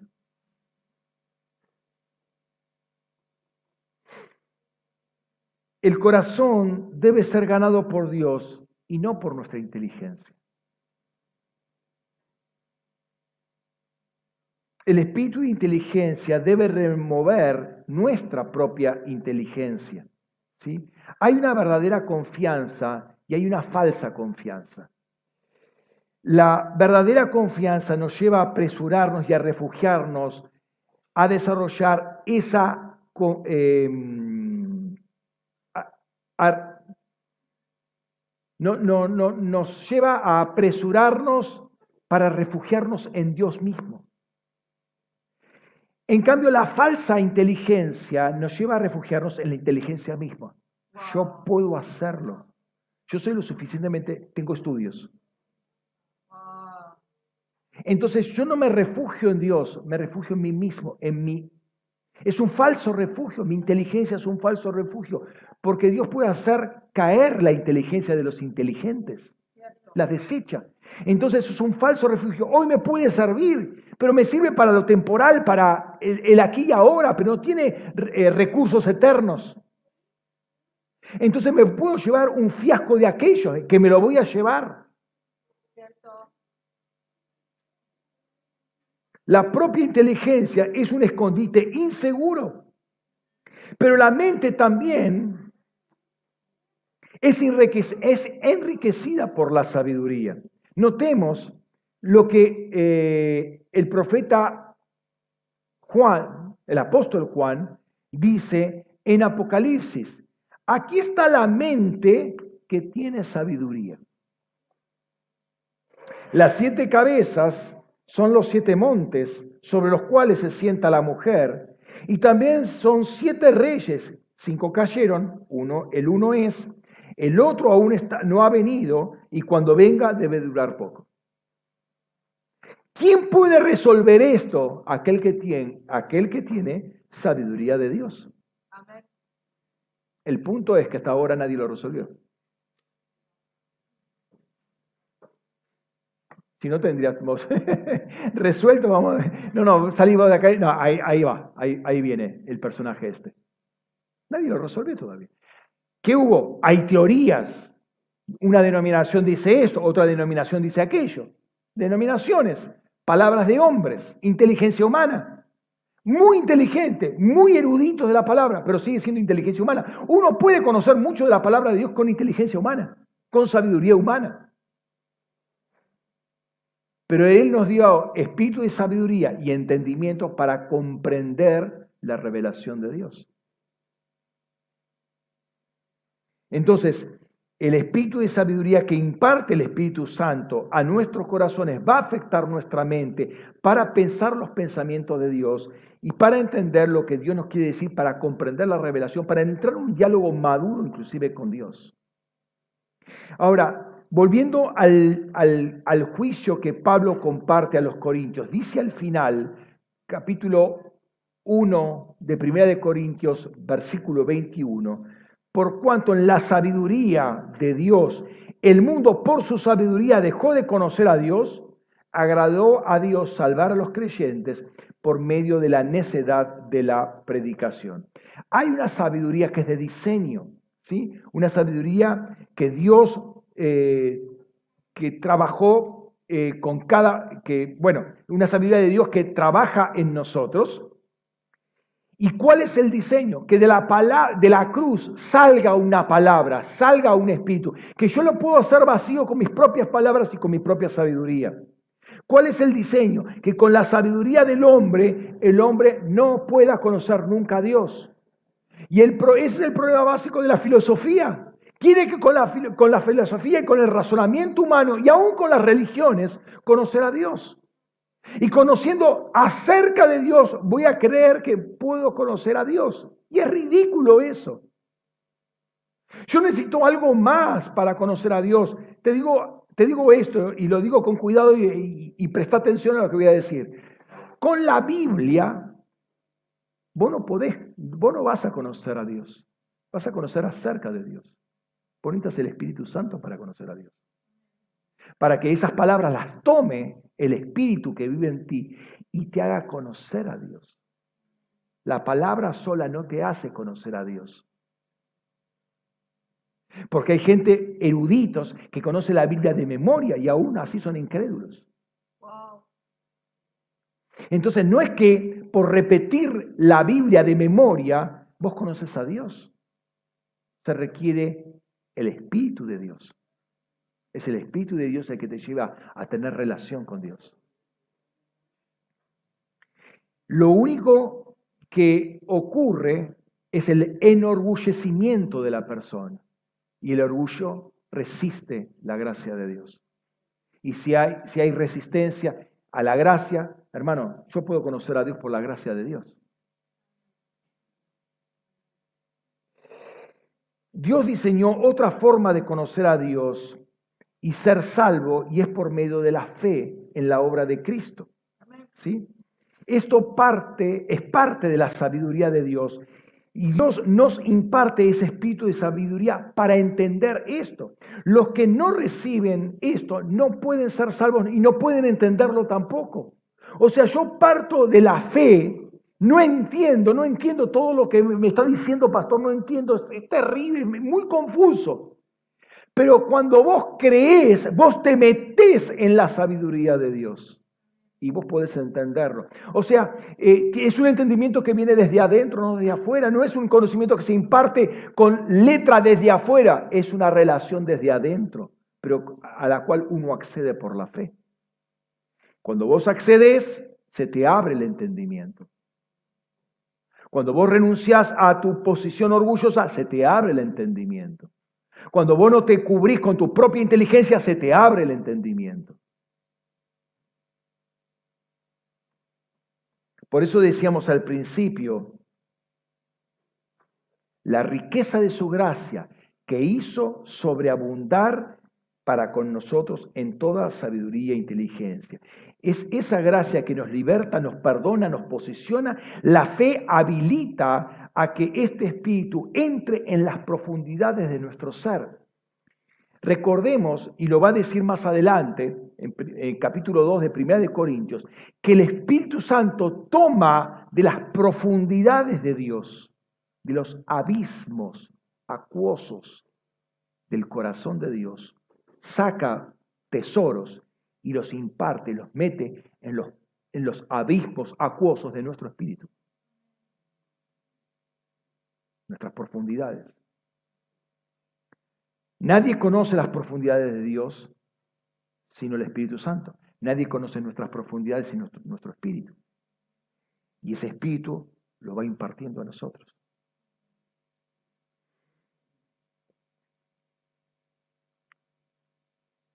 Hay profundidades que son insondables en el corazón de Dios y, hay, también hay cosas eh, en nuestros corazones, el consejo del hombre, en, las, en los abismos del hombre. ¿Quién lo conoce? Y estos espíritus de sabiduría e inteligencia lo van comunicando a nuestro espíritu para poder hablar justamente de su sabiduría con aquellos que han alcanzado madurez.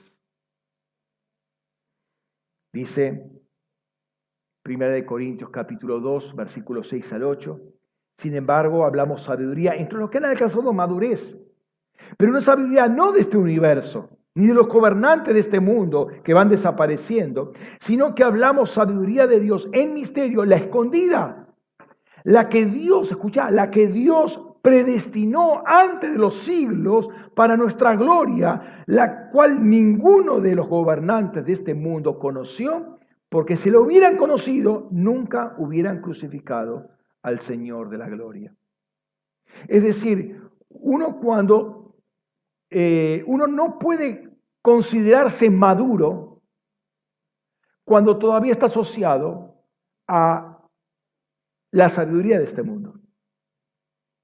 O sea, cuando uno se desprende de todo eso y se asocia a la sabiduría de Dios, con gente de Dios, con gente que habla un mismo lenguaje, que pone bien en alto la obra de la cruz, que pone bien en alto la palabra de Dios, es una persona, y que vive, y que vive de esa manera, ese es un maduro.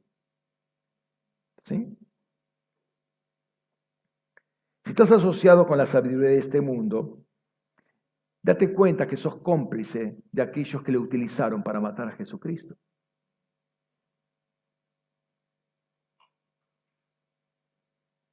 Es un espíritu contrario. Una y otra sabiduría son contradictorias. La sabiduría e inteligencia de este mundo no pueden tener relación justamente porque va en contra del fundamento Está, esa sabiduría está destinada a destruir ese fundamento que es Cristo Jesús. O sea, no, no, no, no puedo yo tildarme de maduro si todavía estoy, estoy peleando lo básico del Evangelio. ¿Cómo voy a eh, este, considerarme maduro si todavía eh, tengo problema con esto, tengo problema con aquello, tengo problema con lo otro, que no estoy de acuerdo con esto, que el diezmo no me, no, me cierra, que la ofrenda a mí, el pastor, usted no entiende mi situación, que, que la vestimenta acá, que la vestimenta allá. Siempre pongo una excusa y, me, y, voy, a, y voy a ser partícipe de la sabiduría de Dios. No puedo, porque todavía eh, tengo muchos peros en mi corazón. Y yo tengo que bajar, dejar de refugiarme en mi propia inteligencia y sabiduría y bajar a bajar mi corazón para recibir lo que Dios tiene para mí. Dios predestinó esta sabiduría para nosotros y para llevarnos a la gloria.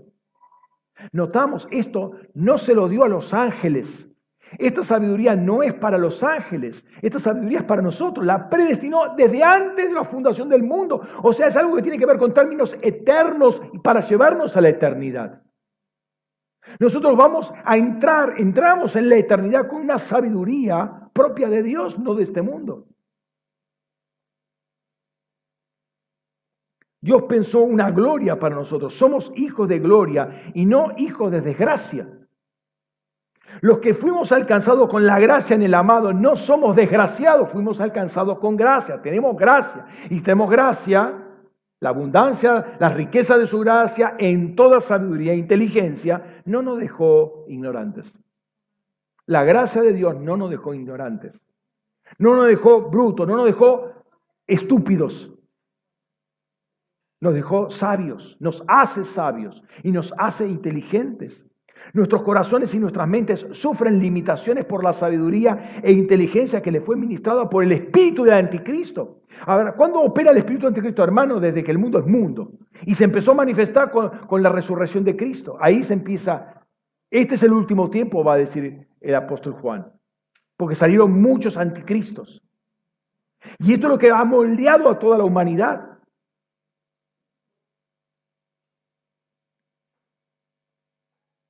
Ahora, fíjense, ¿qué pasa cuando a un buen motor, motor de calidad, de una alta gama, vos le pones una, una, nafta de mucho, con mucho plomo?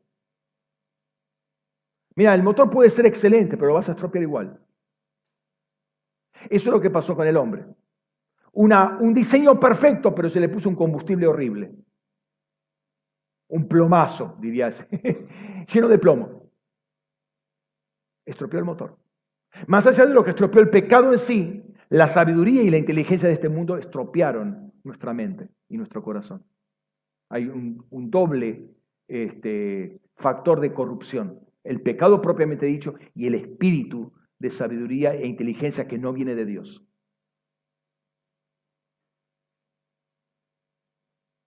Las culturas se desarrollaron a través del tiempo y en las diferentes latitudes y ayudaron a propagar toda esta perversión.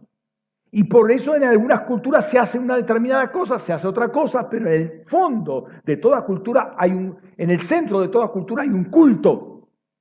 Y en el centro del culto hay un Dios, pero no es el Dios de Jesucristo. Es otro Dios. Es otro espíritu. Es una entidad nacional, Acá la, entidad nacional se llama la Virgen de Luján. La ves por todos lados. Excepto por misiones, la ves por todos lados.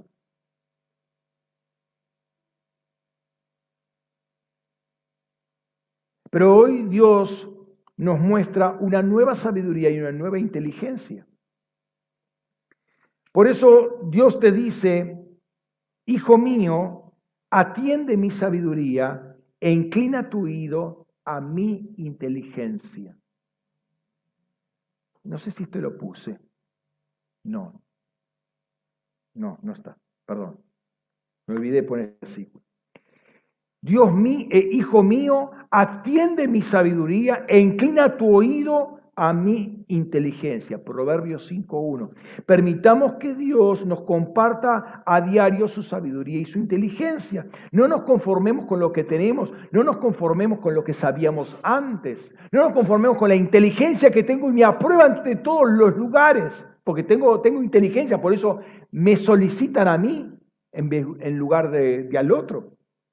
Pero tampoco no nos, perdón, no nos apoyemos en nuestra inteligencia y no nos, no nos eh, dejemos apabullar por lo que el mundo llama sabios e inteligentes.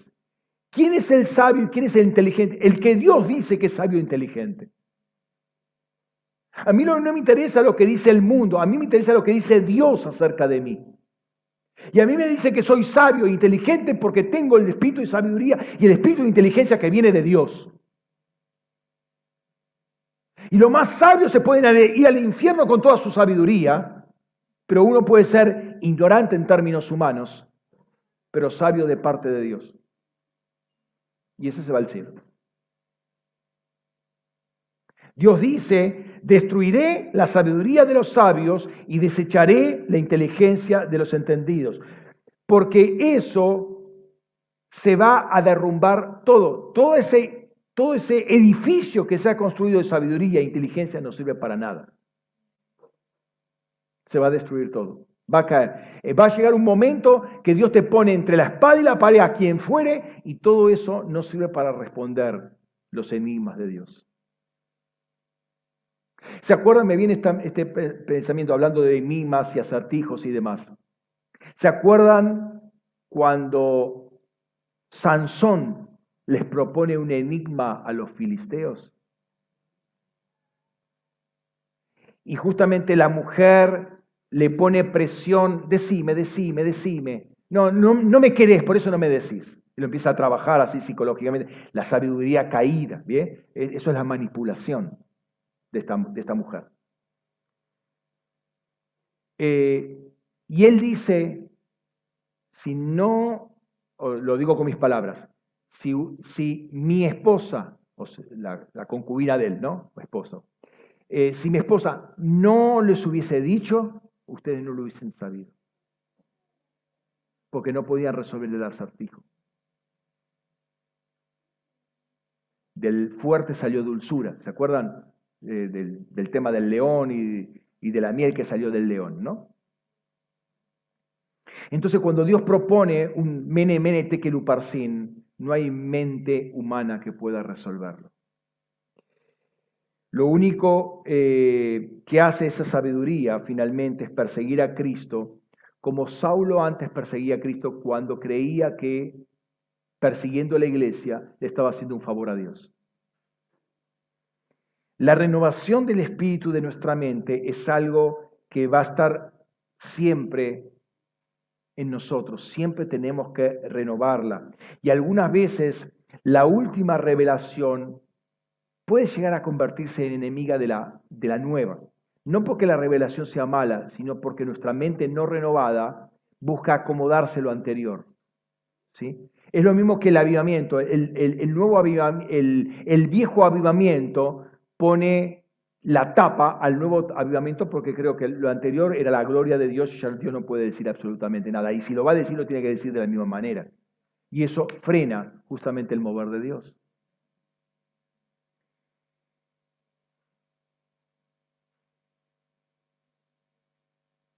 Cuando no usamos esa sabiduría para exaltarlo a Dios, ¿sí? no lo exaltamos a Él, no aplicamos para establecer el reino, buscamos entonces nuestra propia conveniencia, nuestra propia autopromoción, buscamos algún beneficio comercial, perseguimos intereses que no son propios del diseño de Dios, pervertimos esa sabiduría. El rey de Tiro, querubín, pervirtió su sabiduría con lo que había en su corazón. El príncipe de Tiro, asociado a esta integridad, también lo hizo y contaminó su sabiduría con, el comercio. Y esto llega a Salomón, una persona con un corazón que no estaba sano, no estaba sano. Lo primero que le hace es casarse con la hija del faraón, pese a la recomendación que David le había hecho en el lecho de muerte. Y este espíritu perverso de falsa sabiduría se posesionó del corazón de Salomón. Sirvió para exaltarse y todos venían a, escucharlo a él. Y mientras tanto le hace un templo a la sabiduría y a la inteligencia. Y ya no era el templo según el diseño de Dios, sino un templo moldeado para, para darle culto a otra entidad. Una mezcla. Cuando Daniel fue llamado a interpretar el sueño de Nabucodonosor porque nadie lo podía hacer. Fíjate lo que dice Daniel. A ti, oh Dios de mis padres, te alabo y te doy gracias porque me diste sabiduría y fortaleza y me revelaste lo que te pedimos. Nos diste a conocer el asunto del rey. Reconoce que la sabiduría viene de Dios. Eh, ¿Por qué relaciona la sabiduría con fortaleza? Porque esa fortaleza viene con esa sabiduría que Dios le da. O sea, Dios no te da sabiduría para que no puedas hacer nada. Dios te da eh, con la fortaleza para resolver. Esa fortaleza, es, eh, perdón, esa, sí, esa, esa fortaleza es útil para, para gobierno. Esa es una fortaleza que lo va a sostener en su lugar. Él con ese sueño, o, claro, fue, fue la, la, apertura a que estuviera 70 años metido ahí como segundo del rey. Fíjate, habíamos hablado de sabiduría de Dios, habíamos hablado de diseño, habíamos hablado de creación. Fíjate, eh, Proverbios 8:14. Mío es el consejo y la intuición de su ya. Mía es la inteligencia y mía es y mía la fortaleza. Y la palabra tusiyá es sustanciar, respaldar, apoyar, comprensión intelectual. Y otras traducciones dicen ahí, mío es el consejo y el ser, o mío es el consejo y la prudencia. La Septuaginta traduce como asfaleia, y asfaleia quiere decir seguridad. Ya no es la seguridad, la propia, la sabiduría, la falsa seguridad de la inteligencia, sino la seguridad que viene de Dios con la sabiduría que da Dios. La verdadera seguridad viene, es la que viene de la inteligencia divina. Lo otro es falsa seguridad. El Espíritu de Dios va a tomar la sabiduría de Dios y va a derramar consejo, inteligencia y seguridad, no la falsa, sino la verdadera. Porque no te basas en lo que vos pensás, en lo que vos sabés, sino que Dios te dice y crees en lo que Él dice. Todo lo necesario para desarrollar gobierno y poderse mantener firme a Él viene con la sabiduría, con el consejo, con la inteligencia, con el poder que viene de Él, que viene a traer el Espíritu Santo. Y es interesante el ordenamiento que se produce de palabra porque refuerza la inteligencia. Como que esta sabiduría de Dios da eh, da esa sabiduría por, por medio de este espíritu de sabiduría y de inteligencia, y esa inteligencia se refuerza en nosotros y nos fortalece. Habíamos visto la vez pasada este texto, y con esto termino. El testimonio de Yahvé es fiel, hace sabio al sencillo. La sabiduría que entrega inteligencia de Dios hacia el hombre no solo inteligente, sino seguro en Dios y no por su propia inteligencia. Hace sabio al sencillo. Los siete espíritus de Dios nos posicionan, nos afirman delante de Dios. Cuando uno tiene esta sabiduría e inteligencia de Dios, está firme delante de Dios, está fuerte delante de Dios. No es que Él se se siente seguro en sus propias habilidades, sino se siente segura en lo que Él hace con esa persona. ¿eh? Por eso Pablo dice, yo sé en quién he confiado, sé que guarda mi depósito. Él, eh, independientemente de las circunstancias, y algunas veces circunstancias muy críticas, yo sé en quién he confiado. Le da seguridad, le da fortaleza. Y así la menorá estaba en pie, Recuerdan que la menorá estaba, tiene un pie, se para. Las lámparas están en alto porque hay un pie que le da fortaleza, le da establecimiento, le da eh, ubicuidad. La pone en una posición la lámpara y las pone a las lámparas ordenadas. ¿sí? De frente son siete, las siete iguales, y de perfil es una sola lámpara. Hay un ordenamiento. Pero es ese pie que le da ubicuidad, le da lugar, las pone, las establece. Así el Espíritu de Dios nos mantiene en pie y firmes para alumbrar al mundo. Yo quiero animarte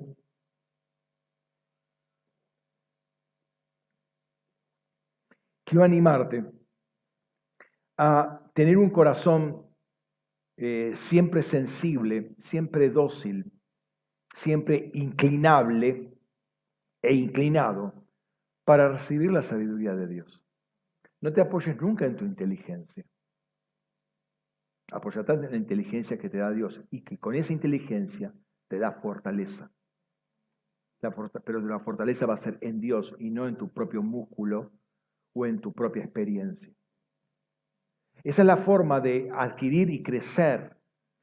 Acuérdense, segunda de Pedro capítulo 1 dice, eh, a la fe, con toda diligencia, a la fe añadir virtud, a la virtud conocimiento. Y así hay que añadir y, añadir. Pero si vos decís, ya lo sé, ahí lo frenás, ahí frenaste el proceso. Si vos tenés sabiduría, seguí con tu sabiduría. ¿Tenés inteligencia? Seguí con tu inteligencia. ¿Querés refugiarte en eso? Refugiate. Pero Dios destruye la sabiduría de los sabios y desecha la inteligencia de los entendidos. Cerra tus ojos un momento.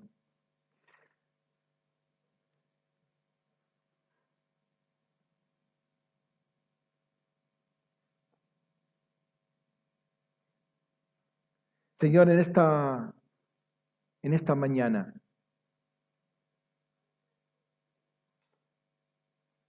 creemos que las siete lámparas que tú preparaste para nosotros estén encendidas. Señor, perdónanos por cuánto orgullo y soberbia ha sido elaborada en nuestros corazones, por lo cual resistimos tu sabiduría, resistimos tu inteligencia, resistimos todo lo que venía de ti. Tu buena palabra la hemos resistido, la hemos combatido.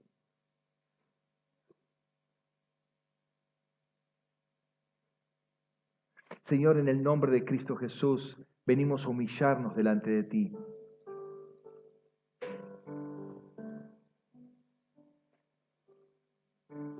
Porque nosotros fuimos los primeros que pusimos trabas a esa gracia que sale de la cruz. A esa abundancia de gracia que no vino vacía, sino que vino con sabiduría nueva y con inteligencia nueva. Y no hemos sabido aprovechar, Señor, porque nos refugiábamos en lo que ya sabíamos, en la experiencia que teníamos y en los conocimientos, aún conocimientos bíblicos. Qué difícil que es a una persona que es inteligente y que es sabia en, niveles humanos, en el estándar humano, Qué difícil es predicarle el Evangelio. Pablo va a decir, entre vosotros no había muchos sabios, no había muchos poderosos, pero él toma lo que no es para avergonzar a lo que es. Porque aquellos que no son no tienen en qué refugiarse, no tienen en qué escudarse.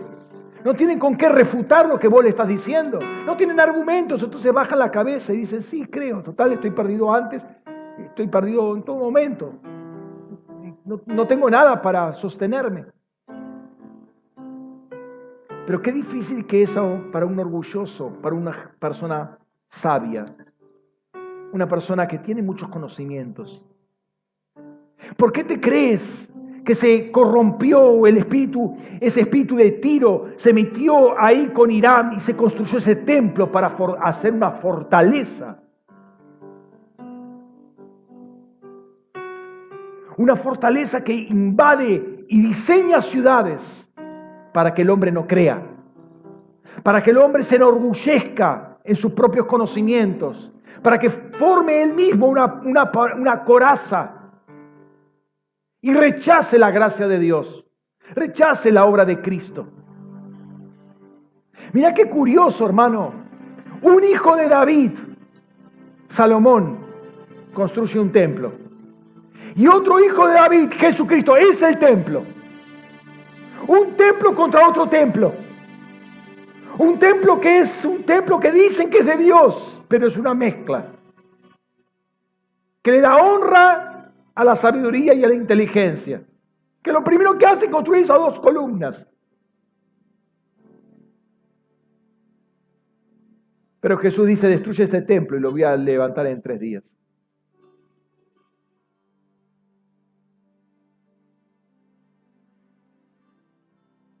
Entendé que hay, hay, hay un espíritu, que es un espíritu que es contrario al Espíritu de Dios, que resiste al Espíritu de Dios.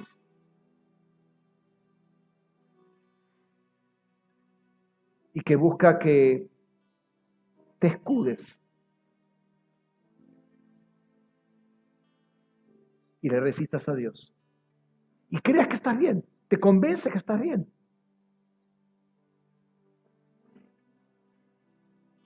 Pero te lleva a la perdición. El mundo te va a aplaudir. Mientras que vos digas lo que el mundo dice, te va a aplaudir. Pero vos cuando te levantás con, el, con, con la sabiduría y la inteligencia de Dios, el mundo te va a rechazar. Porque justamente el otro espíritu.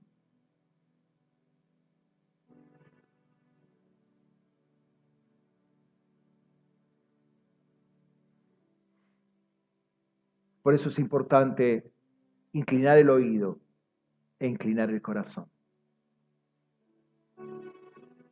Señor, en esta, en esta mañana queremos hacer eso justamente. Queremos deshacernos de toda pretensión nuestra de conocimiento, de entendimiento, de sabiduría y permitir que tú nos renueves y nos llenes con otro, otro entendimiento nuevo el tuyo, el que viene de ti, el que viene del cielo, el que sale de tu mismo trono, Señor. Y el que tú preparaste desde toda la eternidad, lo predestinaste para nosotros. Señor, en el nombre de Cristo Jesús. Que el temor tuyo, Señor, y el conocimiento del Santísimo nunca permita que corrompamos estos dones preciosos que tú nos haces. Este regalo que es el Espíritu Santo a tu iglesia. Que no corrompamos para nuestro propio beneficio, nuestra propia autopromoción o lo que fuere. No corrompamos lo que tú nos has dado. Señor, vemos en la historia gente que eligió el camino para coquetear con lo de Dios y transar con el mundo. Vemos hombres y mujeres maravillosas, con dones maravillosos, y terminaron destruidos literalmente, consumidos por la droga, porque corrompieron el don de Dios, corrompieron la voz. Y la voz es la expresión de la sabiduría y de la inteligencia.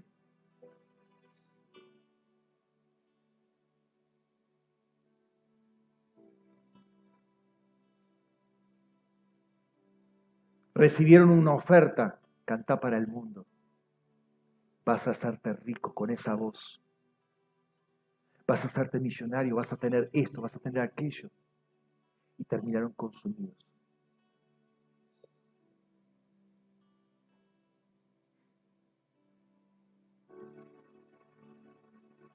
Señor, que el temor de Dios nunca sea parte de nosotros. Que el conocimiento, la intimidad contigo nunca sea parte de nosotros. Que sean dos llamas de fuego siempre encendidas en nuestros oídos. Que sean quemados, purificados nuestros oídos con ese fuego. Para que se sienta una base, se siente una base en cada uno de nosotros y las siete lámparas estén siempre encendidas. Señor, queremos que sea, ser esa, esa menorá encendida, ser una lámpara puesta en un lugar alto que alumbra toda la casa. Ser esa lámpara, esa ciudad puesta en, una, una, en lo alto de una montaña, de un monte, una, una colina, lo que fuere. Un lugar alto que no puede ocultarse. Señor, que seamos esa ciudad, esa acción puesta sobre un monte que alumbra con tu luz, con tus siete espíritus. Y que las naciones, como dice Apocalipsis, caminen a nuestra luz.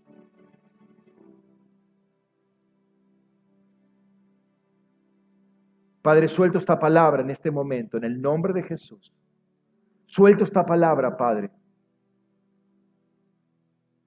para que sea llevada por tus ángeles.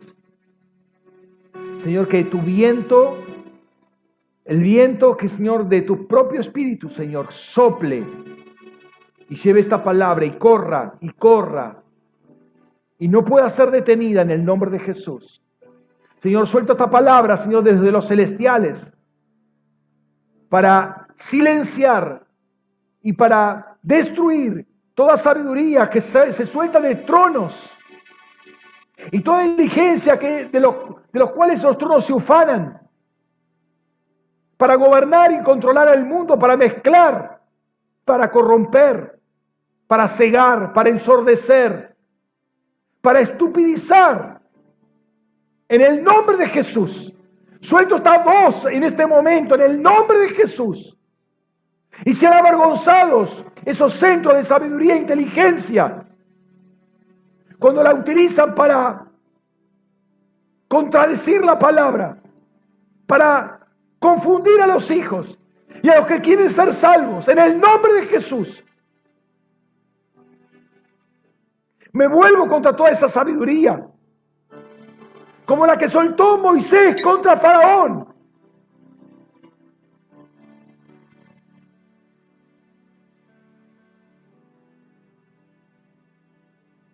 Y sean todas las divinidades que se sientan en esos tronos avergonzadas y caigan bajo el poder de tu revelación en el nombre de Jesús.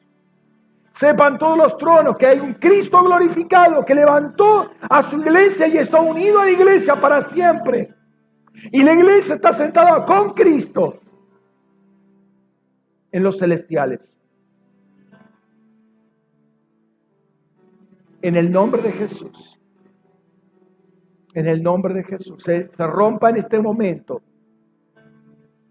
toda barrera, toda cadena, toda, todo, todo lazo mental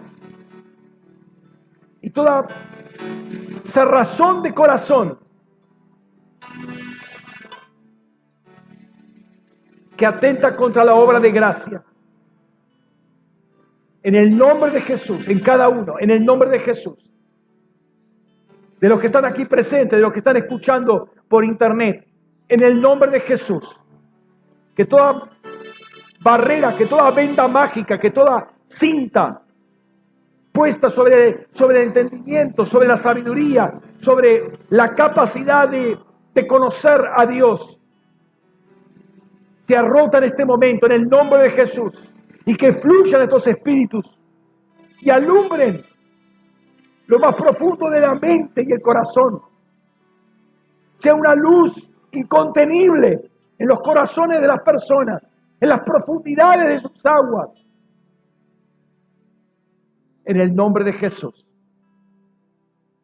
Se desbloqueen mentes en este momento. Que resistían la sabiduría de Dios. Que resistían la palabra de la cruz. Que resistían toda la voz de Dios que sale de su trono para salvación, para posicionamiento, para justificación, para glorificación. Sean rotas esas barreras en este momento, en el nombre de Jesús. Y sea conocido tu nombre, Señor. Sea conocido tu nombre, Padre. En el nombre de Jesús. En el nombre de Jesús. Sea conocido tu amor. Sea conocida tu provisión. Y todo lo que tú nos has dado, Señor, en Él. Aleluya. Gracias Jesús. Te adoramos, Rey. Santo.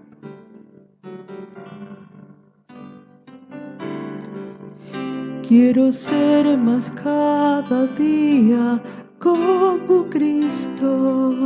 Aleluya. Quiero conocer y hacer tu voluntad. Que gobiernes cada parte de mi vida. Que mi espíritu se nutra en tu verdad. Quiero ser más cada día como Cristo Quiero conocer y hacer su voluntad. Que gobiernes cada parte de mi vida. Que mi espíritu se nutre entra en tu verdad, transfórmame y hazme nuevo otra vez, moldeame a tu imagen, Señor, mi voluntad muere ante la cruz para que tú brilles en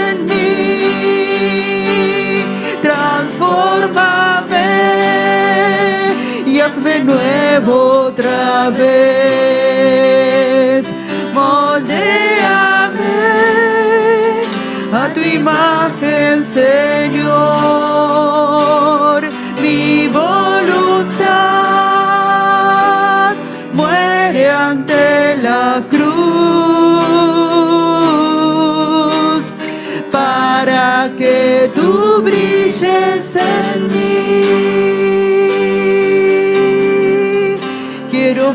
parecer más cada día Cristo. Que tu rostro en mí yo pueda reflejar, que mi boca se deleite en tu palabra, no viva yo, mas Cristo vive en mí, transfórmame y hazme nuevo otra vez. Moldéame a tu imagen, Señor. Mi voluntad muere ante la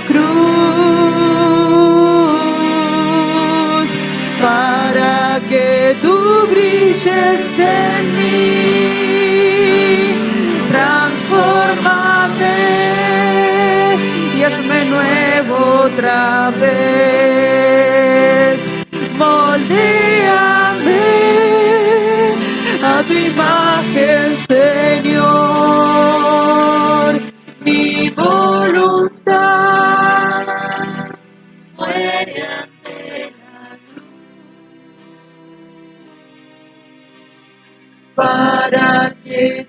brilles en mí.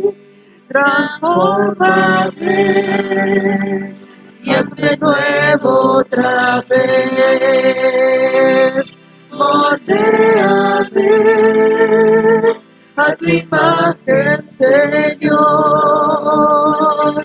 Mi voluntad muere ante la cruz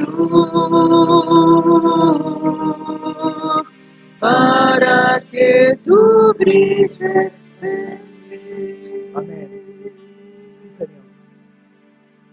Brilla en cada uno de nosotros. Con los siete espíritus de Dios encendidos. Aleluya. Te honramos a ti, Señor. Te bendecimos, Jesús. Te exaltamos, Rey. Amén. Quiero que crezcas, que Cristo seas todo en mi vida, moldeame a tu imagen. Quiero que crezcas, que Cristo sea todo en mi vida, moldeame a tu imagen. Quiero que crezcas, que Cristo sea todo en mi vida, moldeame a tu imagen.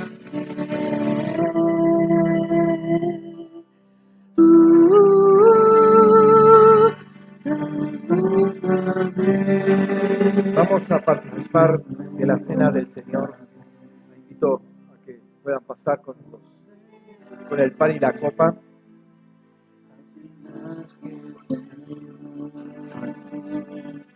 Mi voluntad muere ante la cruz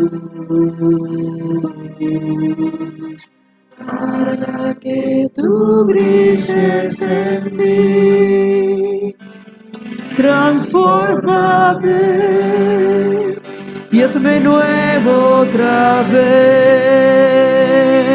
Moldeame a tu imagen, Señor.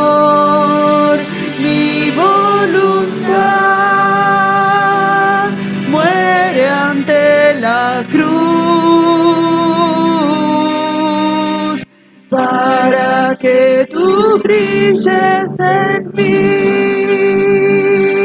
Transformame y hazme nuevo otra vez. Moldeame a tu imagen, Señor. Mi voluntad ante la cruz para que tú brilles en mí.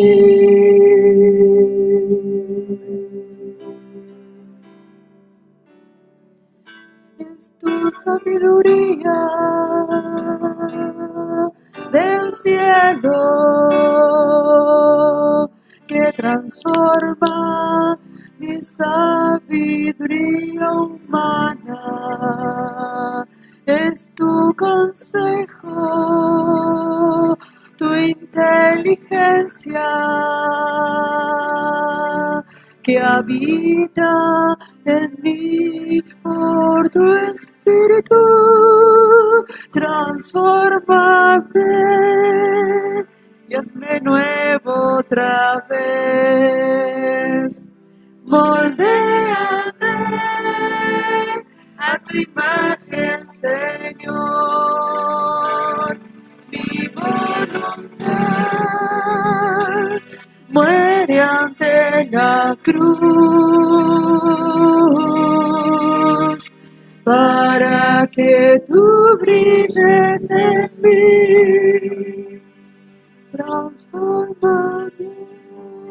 Padre, queremos presentarnos ante ti, Señor, y presentar también el pan y la copa, que hablan de todo tu amor entregado, tu vida entregada hasta sus máximas consecuencias, pero también hablan de nuestra unión contigo, una sangre que nos limpia y nos reconcilia contigo para siempre, un cuerpo que ahora es el cuerpo de la iglesia, que es un cuerpo, Señor.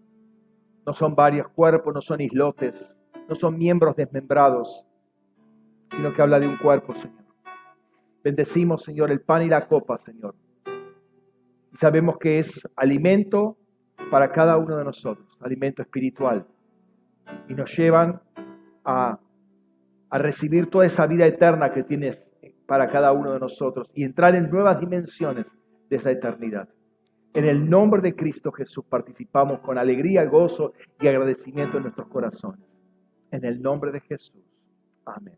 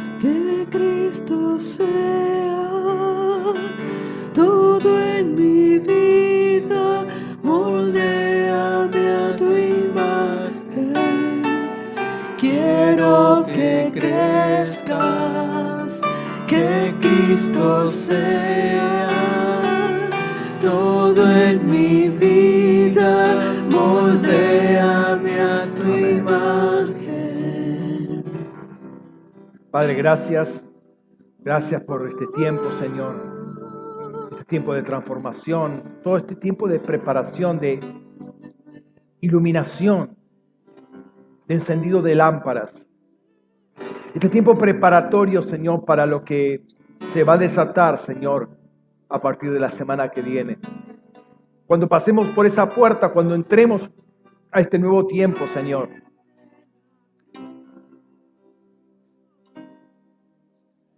Señor, te honramos a ti, Señor, y te bendecimos. Gracias, Señor. Gracias, Padre, porque nos llevas siempre en victoria y somos el aroma de tu fragancia, el aroma de tu conocimiento. En el nombre de Cristo Jesús, te honramos a ti, Señor, y te bendecimos. Gracias, Jesús. Amén.